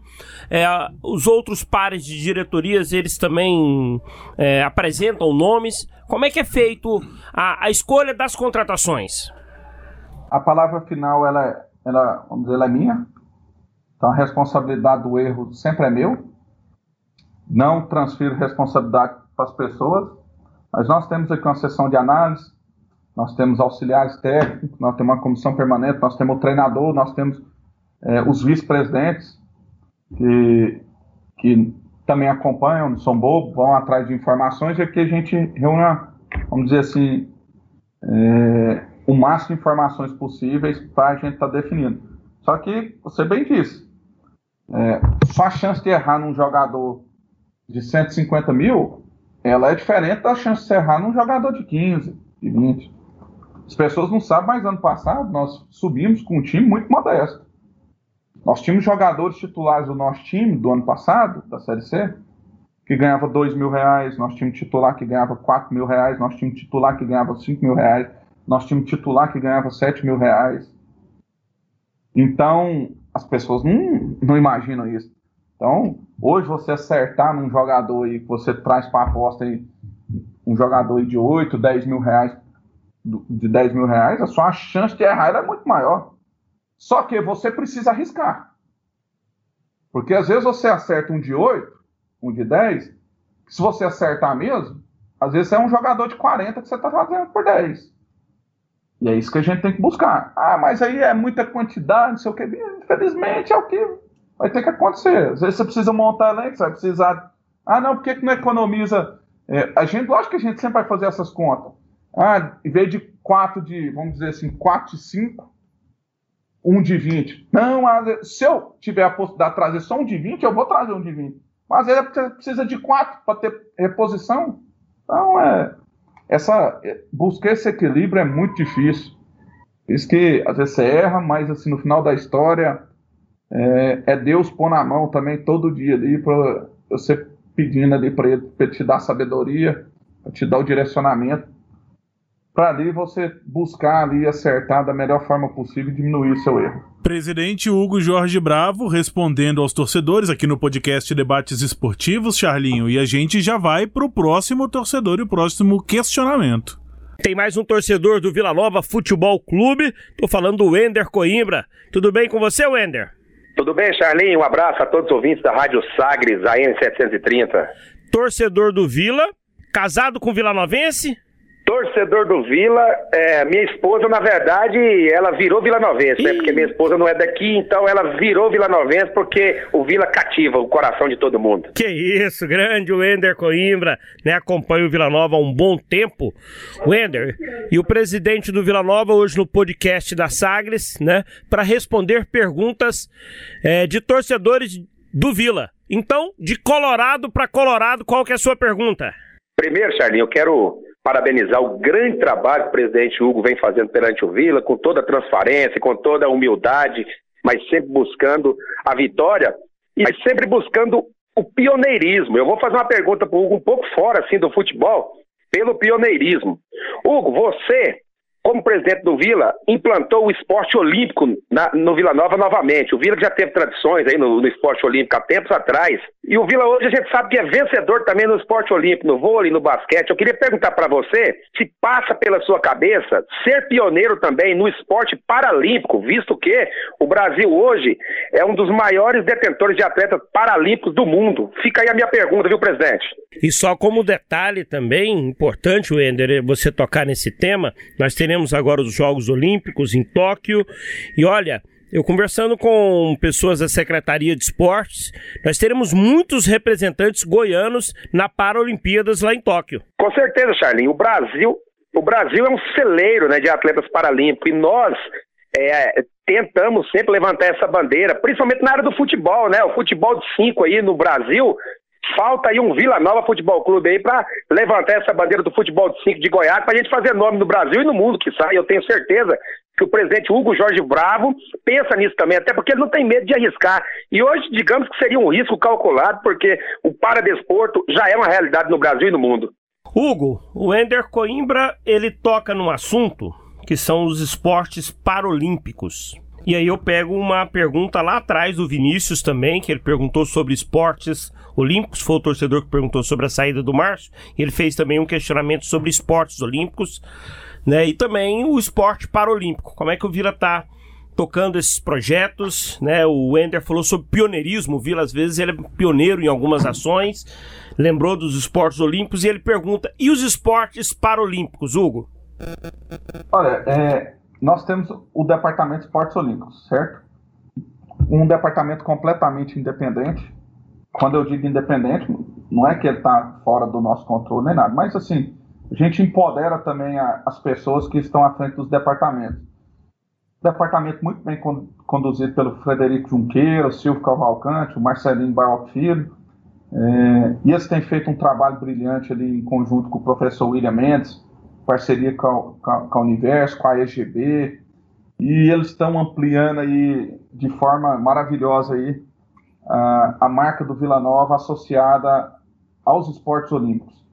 É, em relação a, aos esportes paralímpicos, nós fizemos um, vamos dizer assim, aí a pandemia nos atrapalhou bastante, nós já tínhamos ali algo bem caminhado com, com o pessoal da DFECO, do, do futebol de amputados, então, vamos dizer, a, a, pandemia nos atrapalhou bastante, mas com certeza é, esses esportes paralímpicos eles vão ser também objetos de objeto, perdão, vão ser também é, é, contemplados é, por essa diretoria em eventual parceria com Vila Nova. Então, é, nós tivemos essa pandemia atrapalhou demais é, alguns dos nossos projetos, mas é um projeto, vamos dizer, é um diretoria que começou há um ano e, e três meses e que tem já obtido resultados maravilhosos. Nós temos aí a possibilidade real de conseguirmos aí já no, no próximo mês é, o vôlei, o acesso à, à Série A da, da Superliga, né, Superliga A, Estamos ali nos playoffs finais. Se a gente conseguir superar aí o próximo, o próximo adversário, o Vila Nova vai disputar a Superliga A. Isso aí o vôlei goiano é maravilhoso. O basquete retomando. Então, assim, é um esforço aí de, um, de, de três pessoas aí, é, especial aí do Fredinho, do Silvio, sensacionais que gostam muito do clube, que estão, vamos dizer, é, resgatando realmente não só o Vila Nova no esporte olímpico, mas resgatando o esporte no nosso estado. Então, o torcedor que fez a pergunta pode ficar tranquilo que há uma intenção sim de estar ampliando aí para os Paralímpicos foi o Ender Coimbra. E o Vila tem junto, né, Massad, Hugo, com a universidade. Hugo, fique à vontade para ressaltar, para enaltecer essa parceria, né, que inclusive contempla muitas pessoas com bolsas. O, até o sócio torcedores, se não me engano, não é, presidente? Sim, o sócio torcedor tem desconto aí de, de até 40% aí para novos alunos da Universo. É, tanto nos cursos EAD quanto no, na faculdade. É, vamos dizer, uma parceria maravilhosa. É, a Universo, a gente, querendo ou não, é a, é a universidade que mais é, tem devoção ao esporte aqui no nosso estado. O professor William Mendes é um cara também espetacular. Então, nós estamos muito felizes com o que tem acontecido aqui dentro. Não só pelos resultados, que o objetivo, o grande objetivo, que era o retorno para a Série B, mas por tudo que, que a instituição Vila Nova Futebol Clube evoluiu. Então é, é motivo de orgulho, mas isso é possível graças a uma equipe de trabalho, a diretores, a vice-presidentes, pessoas maravilhosas aí que têm contribuído muito de forma abnegada com, com essa evolução do clube. Charlinho, vamos então a mais um torcedor agora. Contato com mais um torcedor vilanovense, estou falando do Hanson Sintra. Hanson, qual que é a sua profissão? Boa tarde, meu nome é Hanson, eu sou vendedor de veículos. Rapaz, você vende veículo mais fácil para Vilanovense ou para Esmeraldino? Olha, Nesse momento tem que ser pros dois, né? Não tá po... né? Nessa crise não tá podendo dispensar ninguém, né? Não tá podendo, não. Mas o Vila Novense tem um descontinho a mais. Ah. Brincadeira. Hudson, presidente Hugo Jorge Bravo tá atendendo a gente aqui no podcast Debates Esportivos para ouvir questionamentos de torcedores do Vila Nova, né? E qual o seu questionamento para ele? É, primeiro eu queria parabenizar o Hugo Jorge Bravo e toda a equipe aí pelo trabalho que está sendo feito né, mesmo numa situação adversa que nós estamos aí, principalmente a parte patrimônio jurídico, né, que eu acho que a gente tem que estruturar primeiro fora de campo, para depois tentar pensar em alguma coisa. Assim, o que todos nós queremos saber é, sobre agora é sobre a Série B, né? Qual está sendo o planejamento para a Série B? A gente sabe que vai ser uma das Série B mais difícil é, desses últimos anos. E o que, que ele está o que está sendo planejado. O Vila ele vai entrar para subir, para disputar, somente disputar, é, levando em consideração que vai ser muito difícil, né? O que, quais são as projeções, né? Se vai ter alguma contratação pontual, o é, que, que está pensando em folha salarial, e saber realmente que é, é o desejo dele e o nosso também, de todos, né? Mas a gente querer, às vezes, não é poder. A gente vai poder brigar para subir esse ano? Hugo, o Radisson tá perguntando aí sobre Série B, né? É o principal campeonato do Vila na temporada. É o sonho de chegar à, à Série A do Campeonato Brasileiro. Tá pedindo aí um pouquinho o que, que você pode compartilhar sobre o planejamento. Se você concorda que vai ser uma das competições mais difíceis, né? Uma Série B é, difícil como não teve em outras temporadas. E se o projeto, o planejamento é subir. Ou, ou, ou, ou, é, é, ou é nesse ano de volta é, permanecer? Qual, qual que é o planejamento do Vila, o principal objetivo aí para a competição que começa a partir de maio? Olha, é uma competição que vai ser a mais equilibrada, a Série B mais difícil de todos os tempos, que nós vamos buscar entrarmos nessa competição com o time mais competitivo possível. Quando eu falo competitivo, é aguerrido, é um time operário, um time que vai realmente é, ser uma equipe boa de Série B. Dentro das nossas limitações, nós com certeza seremos aí uma das folhas mais baixas do campeonato. Mas que é, nós vamos buscar errar o mínimo possível, dar as melhores condições de trabalho. E aí, à medida que as coisas forem fluindo, na, na, vamos dizer assim, após o início da competição, nós ali vamos ter um termômetro de como vai ser. Ah, vamos dar para sonhar em cima ou vai, vai ser um ano realmente ali de, de brigar para permanecer? Porque é um ano, como eu te disse, fora de campo muito difícil, um ano de equilibrar a conta. Nós vamos ter um 2021 muito pesado, nós não vamos fazer loucura. E o que vai ditar muito é como a gente vai se comportar ali. Nós vamos com um time que a gente entende um time competitivo para a Série B.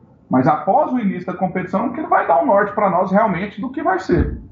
Apesar de, vai, de que vai ser uma, uma equipe, um, um, campeonato muito equilibrado, nós vamos ter que ver ainda como que a nossa equipe, e a gente tem muita confiança na, no comprometimento, na vontade desses atletas, de que a gente tenha assim, uma, uma Série B bem competitiva e que na medida que for acontecendo nos permitir sonharmos alto, nós vamos fazer as, as adequações para a gente buscar, quem sabe aí, o tão sonhado objetivo do acesso. Mas o que eu quero dizer é que aqui a gente trabalha com o pé no chão.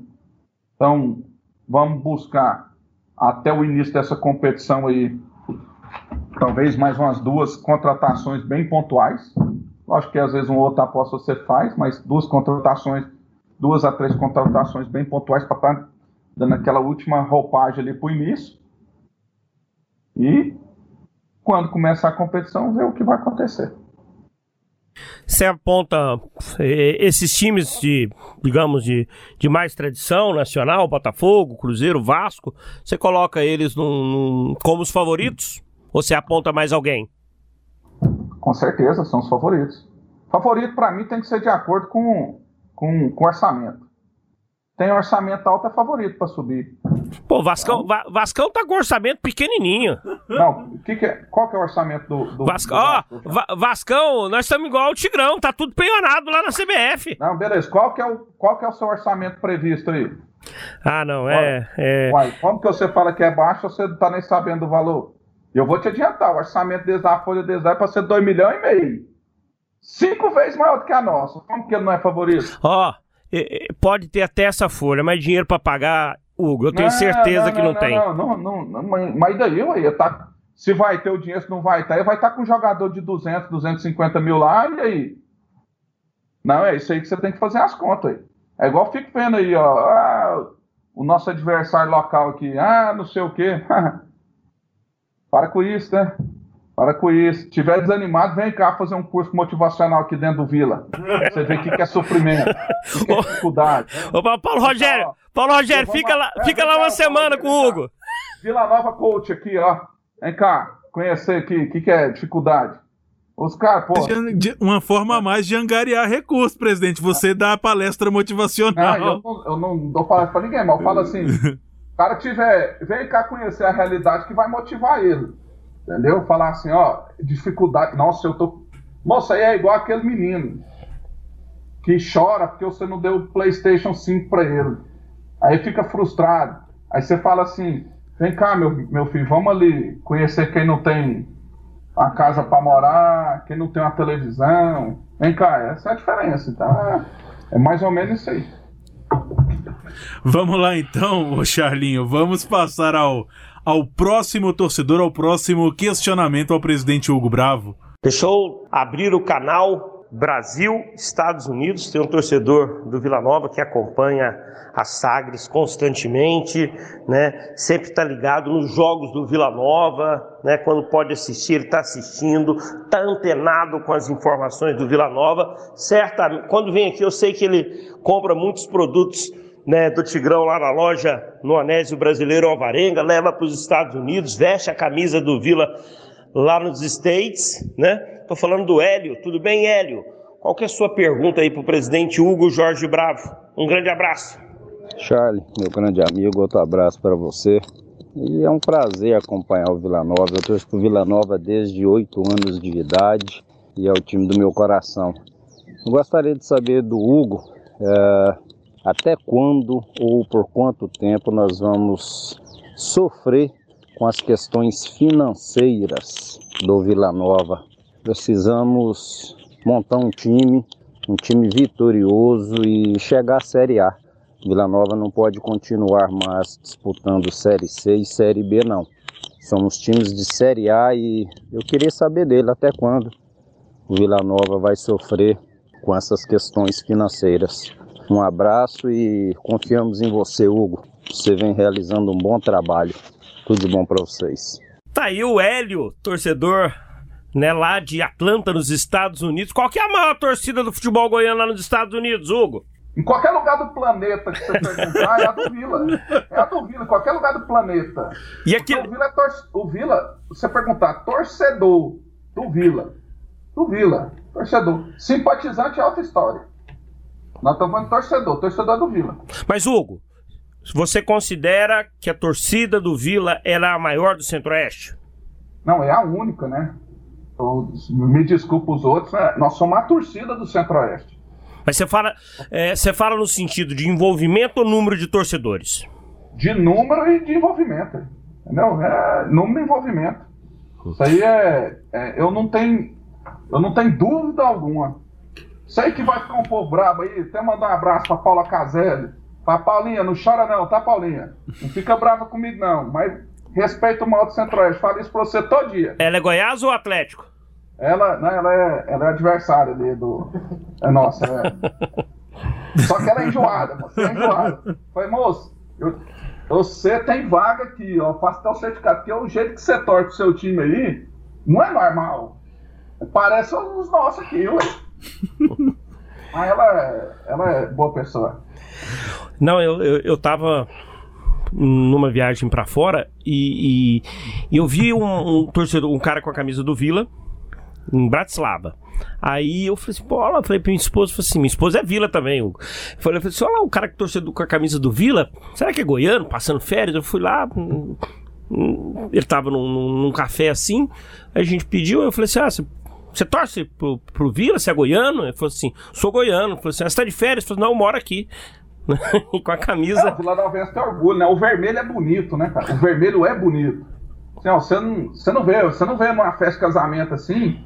É, você não vê assim, ó, vai me desculpar assim, que nós estamos, o negócio é meio brincadeira aqui, os treinos, não é, ô, Charlinho? Não, fique à vontade. O podcast é, é sem, aquele, sem aquele, aquela situação protocolar. Vai lá numa festa, vê lá se, se as mulheres usam vestido verde. Eu não vejo. Você vê pra onde É vê essa mulher aí. Não tem base. Batom, ba- batom. Batom vermelho, lingerie vermelho. Unha vermelha. Esmalte é vermelho. Então, assim, é o vermelho aí. Vermelho é vermelho. Rapaz, eu- vermelho, o tapete é vermelho. O tapete on, não é o quê? Você estende é o quê? Tapete vermelho, não é? Assim, quase. Então, assim, além do Vila ser sensacional, o vermelho é maravilhoso, né? Então o cara usa, aquilo ali cabe em qualquer lugar. É, qualquer lugar tá bem vestido, e é isso aí. Eu não vou tão longe quanto você, Charlie, mas eu, eu não vou conseguir lembrar de cabeça agora. Mas tem um, um torcedor no Rio de Janeiro, cara, que ele, ele é do Rio de Janeiro. Teve um agora no Maranhão, que o Vila, inclusive, fez uma homenagem pra ele. Pois é, e no Rio, todos os jogos que o Vila faz no Rio, eu fui algumas vezes cobrir Vila Acho que era lá de Série. Macaé. Eu- teve um jogo em Macaé que ele Teve tava jogo lá. em Macaé, teve jogo lá em Conselheiro Galvão, em Madureira. Assim, ele é vilanovense, ele é apaixonado, é louco, compra as coisas do Vila, camisa E uma do coisa Vila que e é eu, de que, eu acho, que eu acho legal, Massad e, e presidente, é o aquele grito que o Vila. Inclusive É o- O Vila, o Vila é o seguinte, o povo passa mal. Você vai ir num, num restaurante, do nada você escuta Vila! Eu tava num restaurante, eu tava num restaurante, Parabéns, feliz aniversário, né? parabéns pra você. Vila! eu tava num restaurante e cai, o garçom derrubou o copo, assim, e, e o bar inteiro gritou, o restaurante inteiro gritou Vila. É um barato, é um barato essa Em casamentos também, viu, Charlinho, presidente? O povo é o que mais grita depois do beijo. Tradição, aí. Já, é, tudo combina, né? Tudo combina. Concordo. É só você pegar o nome, o- o- os, os nomes dos nossos dois adversários, vê se rima, vê se faz assim. Vila! Então, então, ô, Hugo, grita, grita Goiás aí pra gente ver se rima. Tá louco? Isso aí nunca na minha vida. Mas assim, o presidente. Deixa, deixa eu falar, até quando. Até quando tá na polícia lá, na academia, estranho, tem um hino né, do nosso estado, na hora que falavam o nome ali, eu já. Pô, não, não, não, não dá não, isso aí não dá não, vamos tocar o barco. Agora sim, vamos aproveitar esses gritos que o presidente fez aí. Vou pedir pro Virley separar quando eu estiver narrando os jogos do Tigrão pra Verdade. gente usar nas comemorações, Charlinho. Aí. Vamos pra mais um torcedor, Massad? Vamos sim, o próximo torcedor. E qual é o questionamento, Charlie, pro presidente Hugo Jorge Bravo? Hugo Bravo, agora eu tô com um torcedor aqui, né? Ele é bem ativo nas redes sociais, tem tiradas fantásticas, a gente dá muita risada aí de muitos comentários dele. Tô falando do Humberto Colorado. Tudo bem com você, Humberto? Tudo bem, Charles?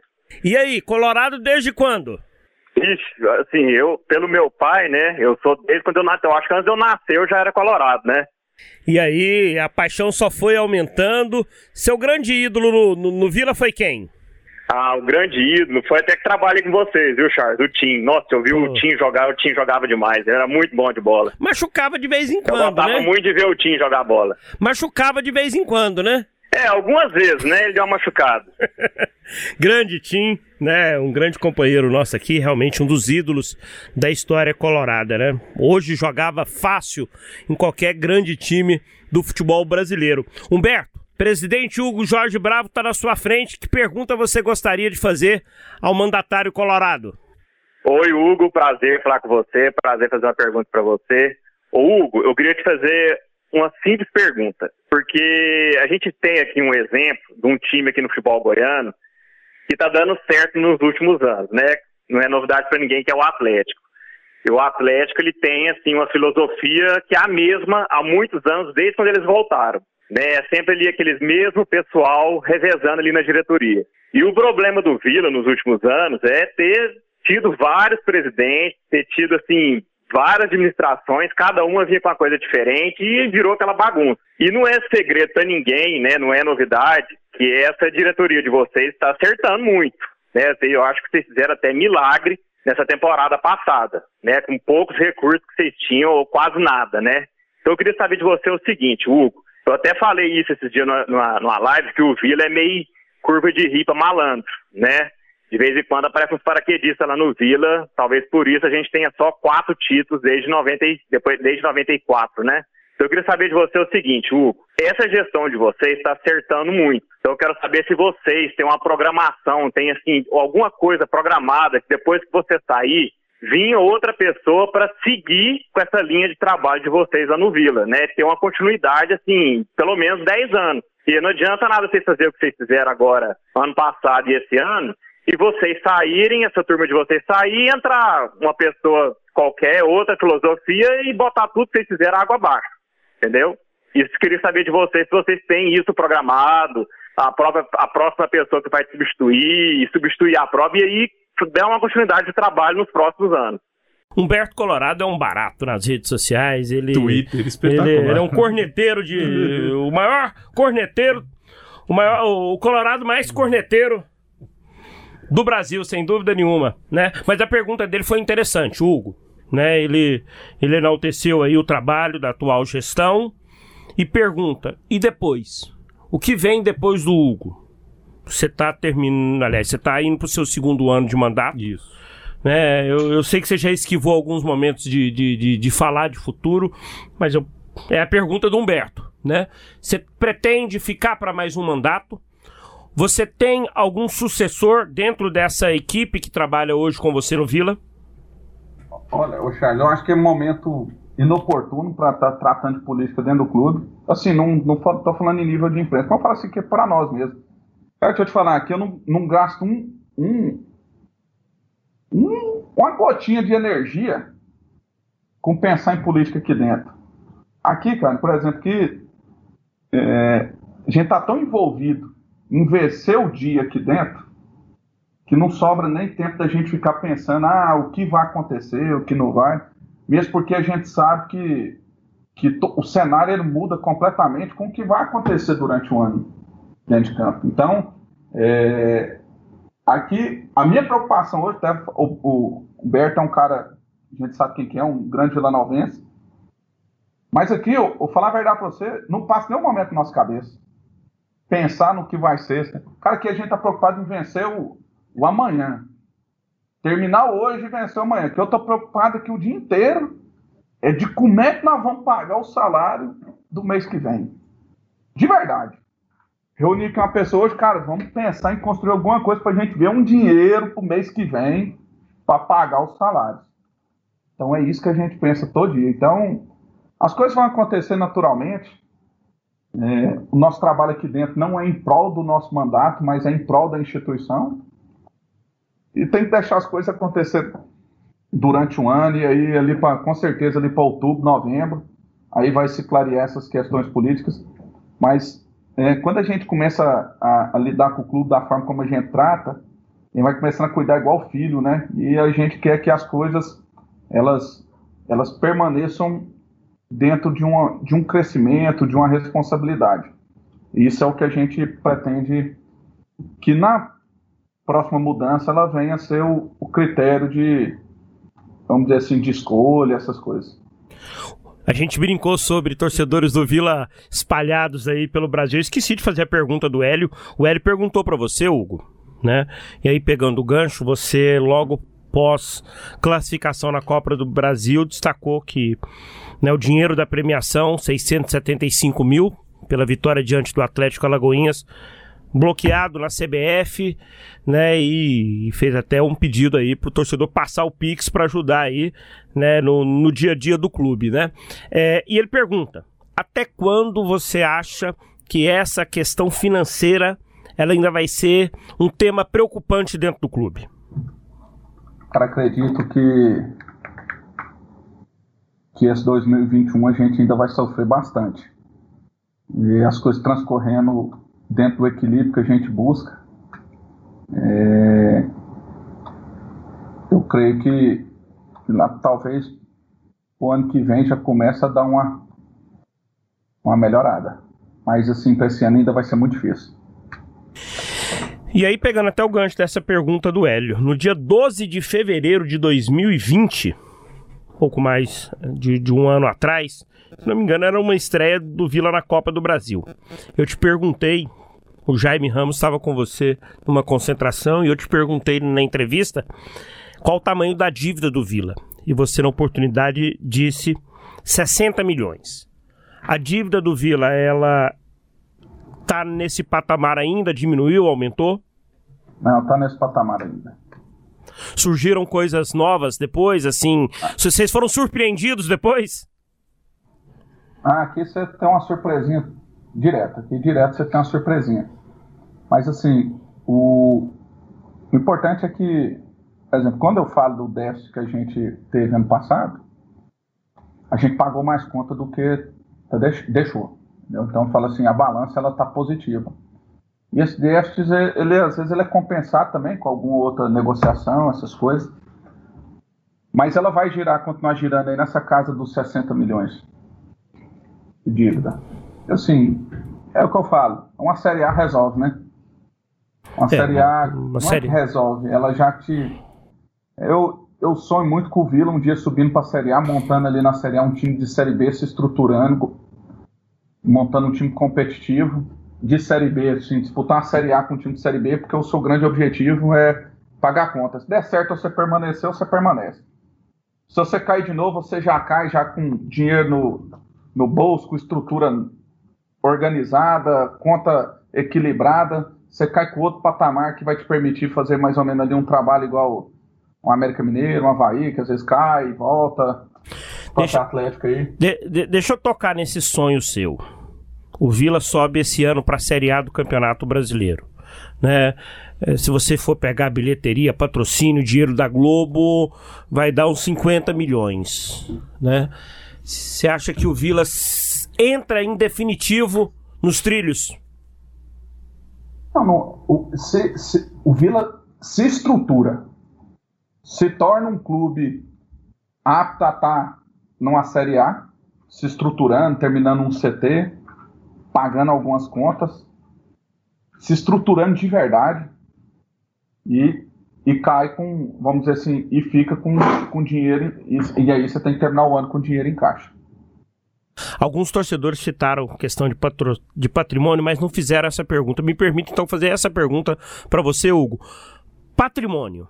O que, que você, em um ano e três meses de gestão, o que, que mudou no Vila?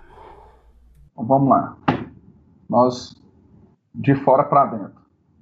Nós melhoramos toda a questão nossa de pinturas de ambiente interno e externo, eh, portaria, fachada de CT, fachada de Honesto Brasil Alvarenga, eh, asfaltamos toda a área interna, terminamos o paisagismo agora, gramando toda, toda a área permeável do, do estacionamento, reformamos a, fizemos uma reforma na cozinha, reformamos a concentração, que não, não tinha condição de concentrar tendo ovo, nós reformamos, fizemos ali uma sala de jogos de convivência para os jogadores, é,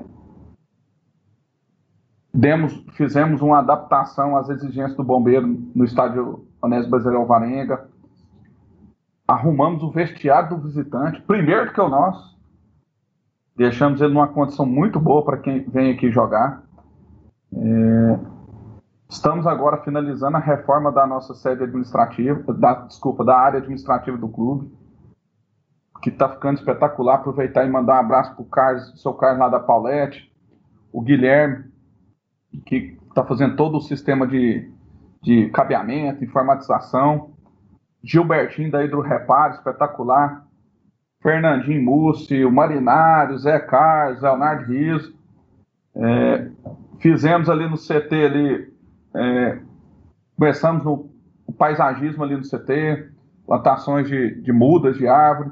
Ali foi feito mais 12 mil metros quadrados de asfalto. Reformamos dois campos ali, os dois principais campos do CT passaram por reforma. Estamos é, buscando ali a manutenção do CT já é muito cara, porque a área é muito grande. Então, o patrimônio, eu posso te dizer ali, seguramente que já foi feito aproximadamente 3 milhões de obras. Não que a gente tenha gasto 3 milhões, mas que é, com apoio de, de conselheiros, é, Leonardo Riso, a gente conseguiu fazer isso aí e estimo que a gente não gastou 15% disso, mas não gastamos 400 mil reais para fazer estudo em obra que foi feita. Presidente, é, me permita é, agora trazer algo mais. Não sei se seria mais urgente, até acredito que mais seja. Factual. Mas é mais factual, Charlinho. A questão de decreto estadual, decreto municipal. Tira casaco. Vi... É, tira, tira casaco, casaco, bota casaco. casaco. Tira casaco, bota casaco. O Vila fica nessa situação, voltou agora classificado de um jogo na Bahia. O próximo adversário do Vila é o Juventude. E a Madeira tá moendo, o Juventude tá treinando, tá jogando, e o Vila nessa situação. Só, só, nesse mês, o Juventude vai fazer três jogos. Ele joga contra o Ipiranga, joga contra o Grêmio e tem mais um terceiro jogo. Só até. São José? São José. São três jogos agora. Pois é. Como é que fica a situação do Vila com essa questão dessas limitações, sendo que só volta no dia primeiro, hein, presidente? Completamente prejudicado. Mas aqui a gente não tá para para ficar lamentando. Agora é se adaptar ao, ao cenário que, que nós temos aí. Nós vamos cumprir os decretos e vamos nos ajustar em relação a isso, a fim de minimizar os prejuízos. Qual seria, porque assim, eu até existem dois decretos, né? O estadual, o não permite, o do Ronaldo Caiado. O municipal permite treino e inclusive jogo em Goiânia. Qual decreto seguir, presidente?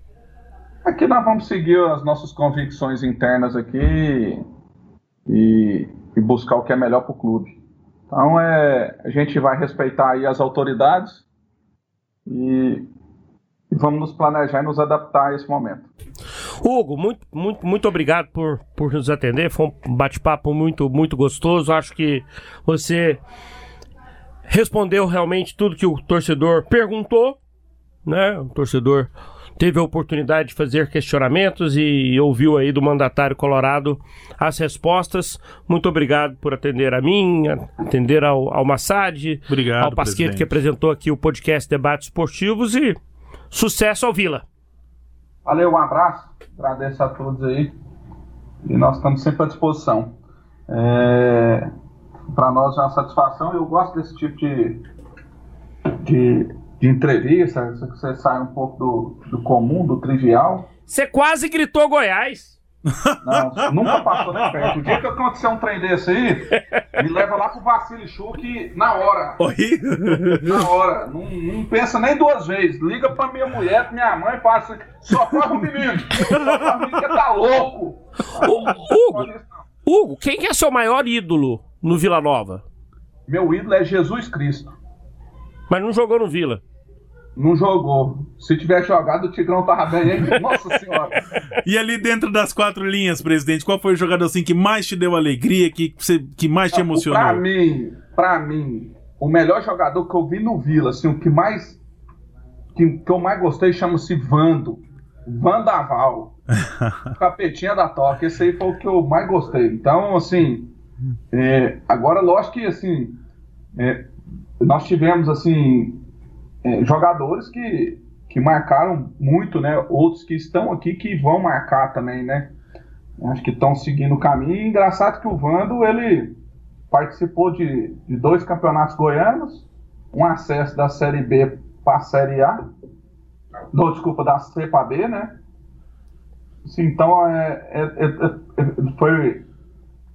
Eu me recordo aqui, ele tem essas três conquistas pelo clube, mas assim, a forma dele jogar, ele era Ah, o Wanda era diferente, né? A gente brinca, a gente brinca com ele, dia a gente gravou com ele aí, né? Foi, no, foi naquele momento que o Vila tava conquistando Isso, acesso, a gente foi isso. entrevistar alguns heróis do acesso, entrevistamos o Wanda e a gente lembrou. E aí eu pego o gancho do, de uma brincadeira que o Adson fez aí sobre, sobre a imprensa, 80% da imprensa é Vila. Aí a gente lembrou dos quem é quem, ali quando o Vando tava nesse áudio que você lembrou aí. Vando e Araújo, só dava Vando na imprensa, viu? É, mas o Vando. O povo fala, é, mas o Vando só jogou no Vila. Graças a Deus que ele jogou só no Vila. Senão nós tínhamos visto ele só pela televisão. Então é. é pra mim, assim, foi o que, que, que marcou. Mas assim, é, tem outros, outros jogadores. O, rapaz, é uma turma de, por exemplo, que a gente participou aqui em 2015, esse pessoal que tá aqui agora. Até alguns que saíram, por exemplo, cita aqui o próprio Adalberto, assim, jogadores assim que que fala, ah, eles, eles honram essa camisa. Então dá orgulho assim de ver os caras. Você perguntou de um, né? Foi. Um que me marcou muito, vamos dizer assim, foi o Vando, cara. O Vando, ele, rapaz, eu acho que assim, acho que não, e o Patel tá conversando com o Igor sobre ele.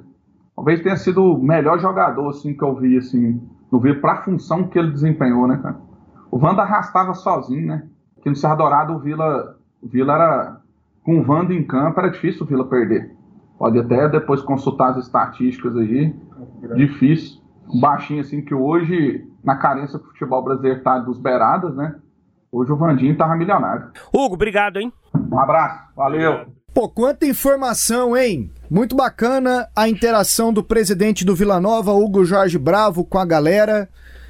Parabéns pela produção ao Charlie Pereira e também ao Paulo Massad, que tiveram a oportunidade de realizarem esse bate-papo com o dirigente colorado. E agradecer a comunicação do Vila lá com o Matheus, com a Núbia, com o Douglas, né, com o Leandro Bitar lá, né, por viabilizarem esse contato aí. Fizemos com o Paulo Rogério, fizemos com o Adson Batista, fizemos agora com o Hugo Jorge Bravo, né, o torcedor perguntando pro presidente. Fazer com o Alexandre Godoy no Galo agora, será que ele toparia? Vamos, vamos, vamos alinhar isso aí pra frente. Torcedor do Galo tá descansando nesse momento. E agora, Charlie, chutão dos comentaristas? Não, não tem jogo não, Pasqueta. Você tá, você- você- você tá atento ao que tá acontecendo no mundo, Pasqueta? não Rapaz, tem jogo. O tem- Goianão, Goianão, Goianão é dia 31 agora. Tem jogo. Quer Você quer fazer chutão do dia 31? Tem jogo e jogo bom. Virley, pode colocar a vinheta aí do chutão. Chutão dos comentaristas. Rapaz, numa semana que definiram aqui. Como é que eu vou deixar passar em branco um chutão desses? Bayern contra PSG. City contra Borussia. Real Madrid versus Liverpool. Porto versus Chelsea. Eu não vou deixar passar em branco um chutão. E vai ser um chutão a longo prazo. Liga Eu dos Campeões. Eu não vou pedir palpite, tá? Eu vou, eu, eu, eu quero que vocês deem os finalistas da Liga dos Campeões. Você tá ligado, Massad? Tô ligado sim, Pasqueto. Virley. Competição que acontece no final de maio, a final, em Istambul, na Turquia. Virley, Marabá, coloquem o tema da Champions League aí.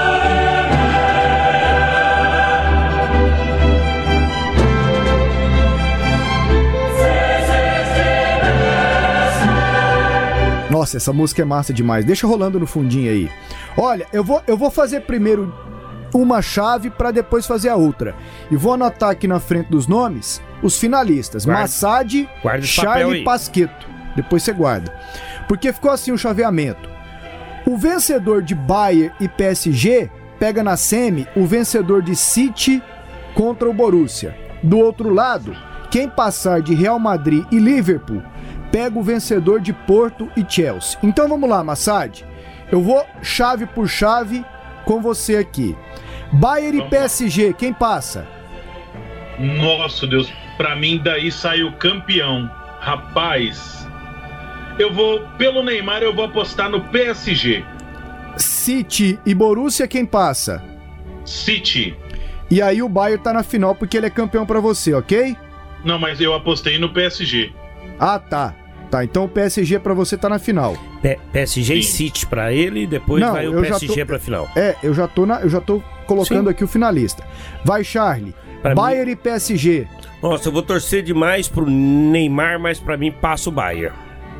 City Borussia. O City, City joga, tá jogando um futebol mais competitivo nesse momento da liga. Mexer com o Bayern pra mim é. E pra você então quem passa? City, City Bayern. City. City. City na final pro Charlie. Eu já vou aqui de Bayern e City na semi e pra mim o Bayern tá na final. Ó, cada um escolheu um. Pra mim mexer com esse Bayern aqui é uma das piores coisas que existem no mundo assim, ó. Dura que vai ser difícil pro Palmeiras lá no Mundial. É, não, exatamente. Pega aqueles times lá da África, da Ásia, do México. Vai, Charlie. Real. Charlie é mal. Real e Liverpool, Charlie. Hum, assim, os times eles estão distante do que eles podem produzir ainda. O Liverpool muita dificuldade no inglês, o Real é só o terceiro no espanhol, mas estão avançando na liga, né? São dois gigantes. Vou ficar com o Liverpool. E ele vai pegar quem na semi? Porto ou Chelsea? Chelsea. E quem passa? Liverpool. Liverpool. A final do Charlie é City e Liverpool. Massad, Real e Liverpool. Nosso Deus, dois times que estão abaixo, mas pra mim o, o Liverpool ele tem sido assim muito mais abaixo. Pra mim passa o Real. E aí de Porto e Chelsea? Hum, pra mim passa o Chelsea.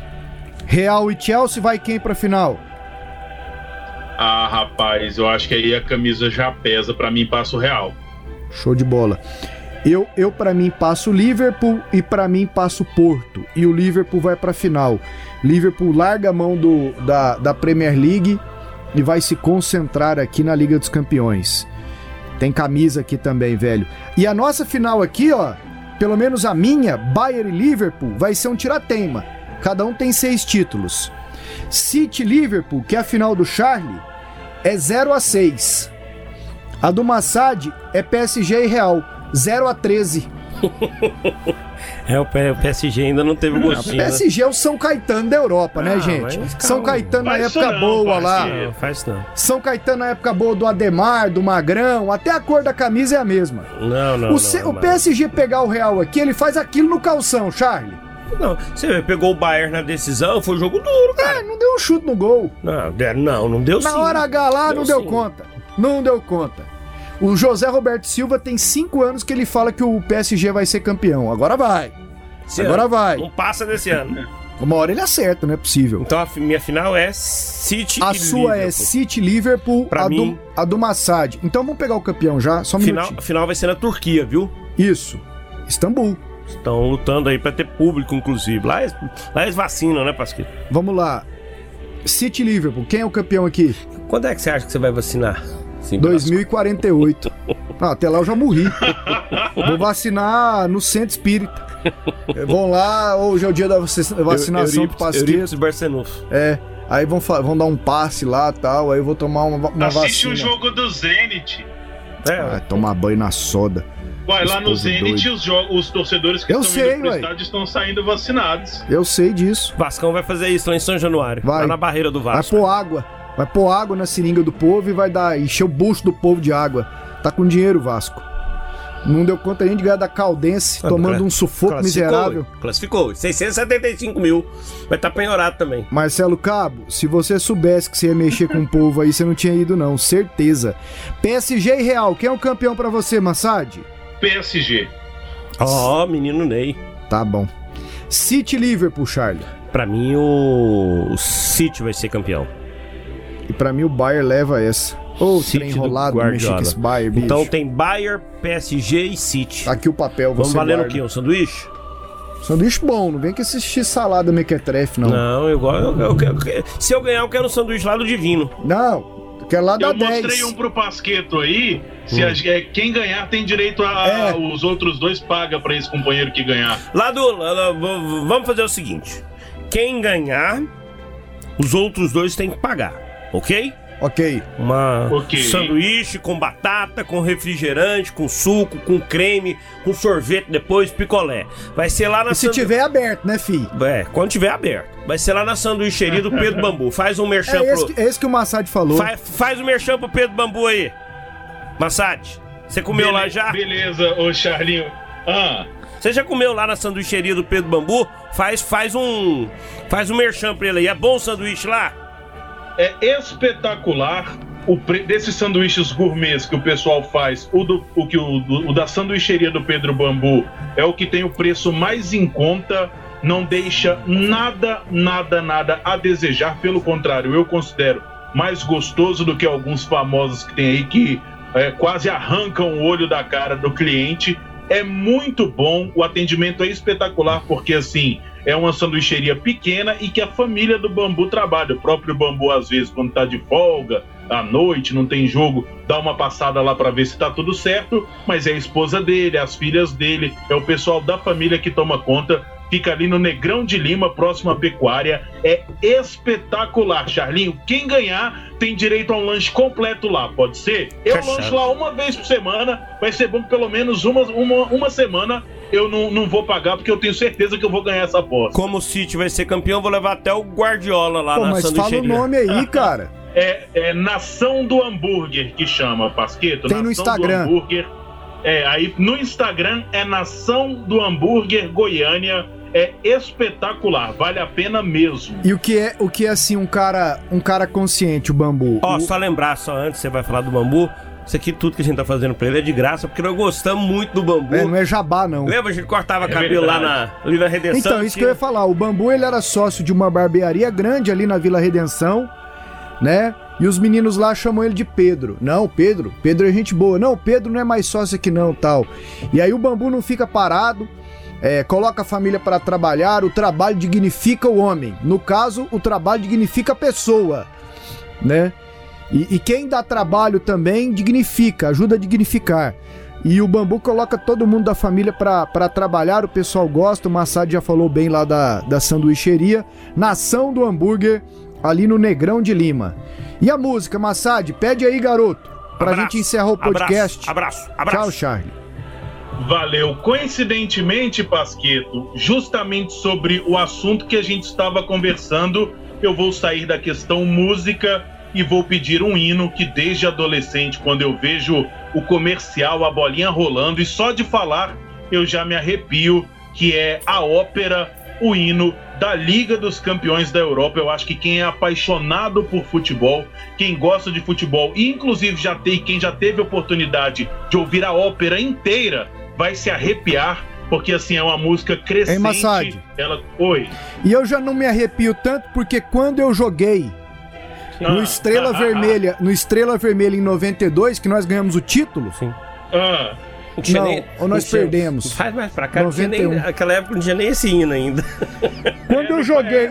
Ele vai mentir, ele não sabe nem mentir. Vermelha, ô, Charlie, pelo amor de Deus, Tá, não, assim, eu joguei lá, mas esse ano não tinha, você tem razão, agora eu lembrei. Mas quando eu joguei no. No. Real Madrid. Não, não joguei no Real Madrid, não, cara. Quando eu joguei no Sevilha, é, em 2003, 4 e 5, é, eu ouvi muito esse hino ao vivo, assim, lá, porque, porque eu tava lá, né? Meu Deus. Então já não me arrepio tanto, mas a sua indicação tá ótima. Eu ouvi, eu vi agora, agora, eu ouvi assim, como torcedor, num jogo Tottenham e Real Madrid, lá em Wembley, né? Viajando, e aí eu tive a oportunidade de ir nesse jogo, eu até brinco. Massad, antes, antes do Virley tocar a ópera aí. O né? novo ou o antigo Wembley, Charlie? Você teve a oportunidade de ver o novo reconstruído ou O novo, o o antigo? novo, o novo, o novo, já reconstruído, Ó. né? O Tottenham, Aham. o estádio dele ainda não estava pronto, então ele estava mandando os jogos em Wembley, né? Paguei caro pelos ingressos, mas eu queria muito ver o jogo da liga e tal. Aí Tottenham e Real Madrid, o Tottenham faz 2 a 0 o pau quebrando assim, aquele Hurricane, Hurricane arrebentando, Sané e som e correria daqui, aquele Cristiano Ronaldo, pé da vida, ele faz um gol 2 a 1 eu olho pro lado, né, 30 do segundo tempo assim, Dona Luciana dormindo, dormindo. Eu dei um, eu dei um sacode dela assim, eu falei assim, você sabe quanto foi esse ingresso? Aí o cara falou, não, não sei, sei, vamos ver o jogo, tá bom, tá bom. É, o Barcelona já fez gol? Ela falou assim, eu falei assim, não, não, tá, tá jogando Real Madrid e Tottenham. Toca a ópera aí, Virley.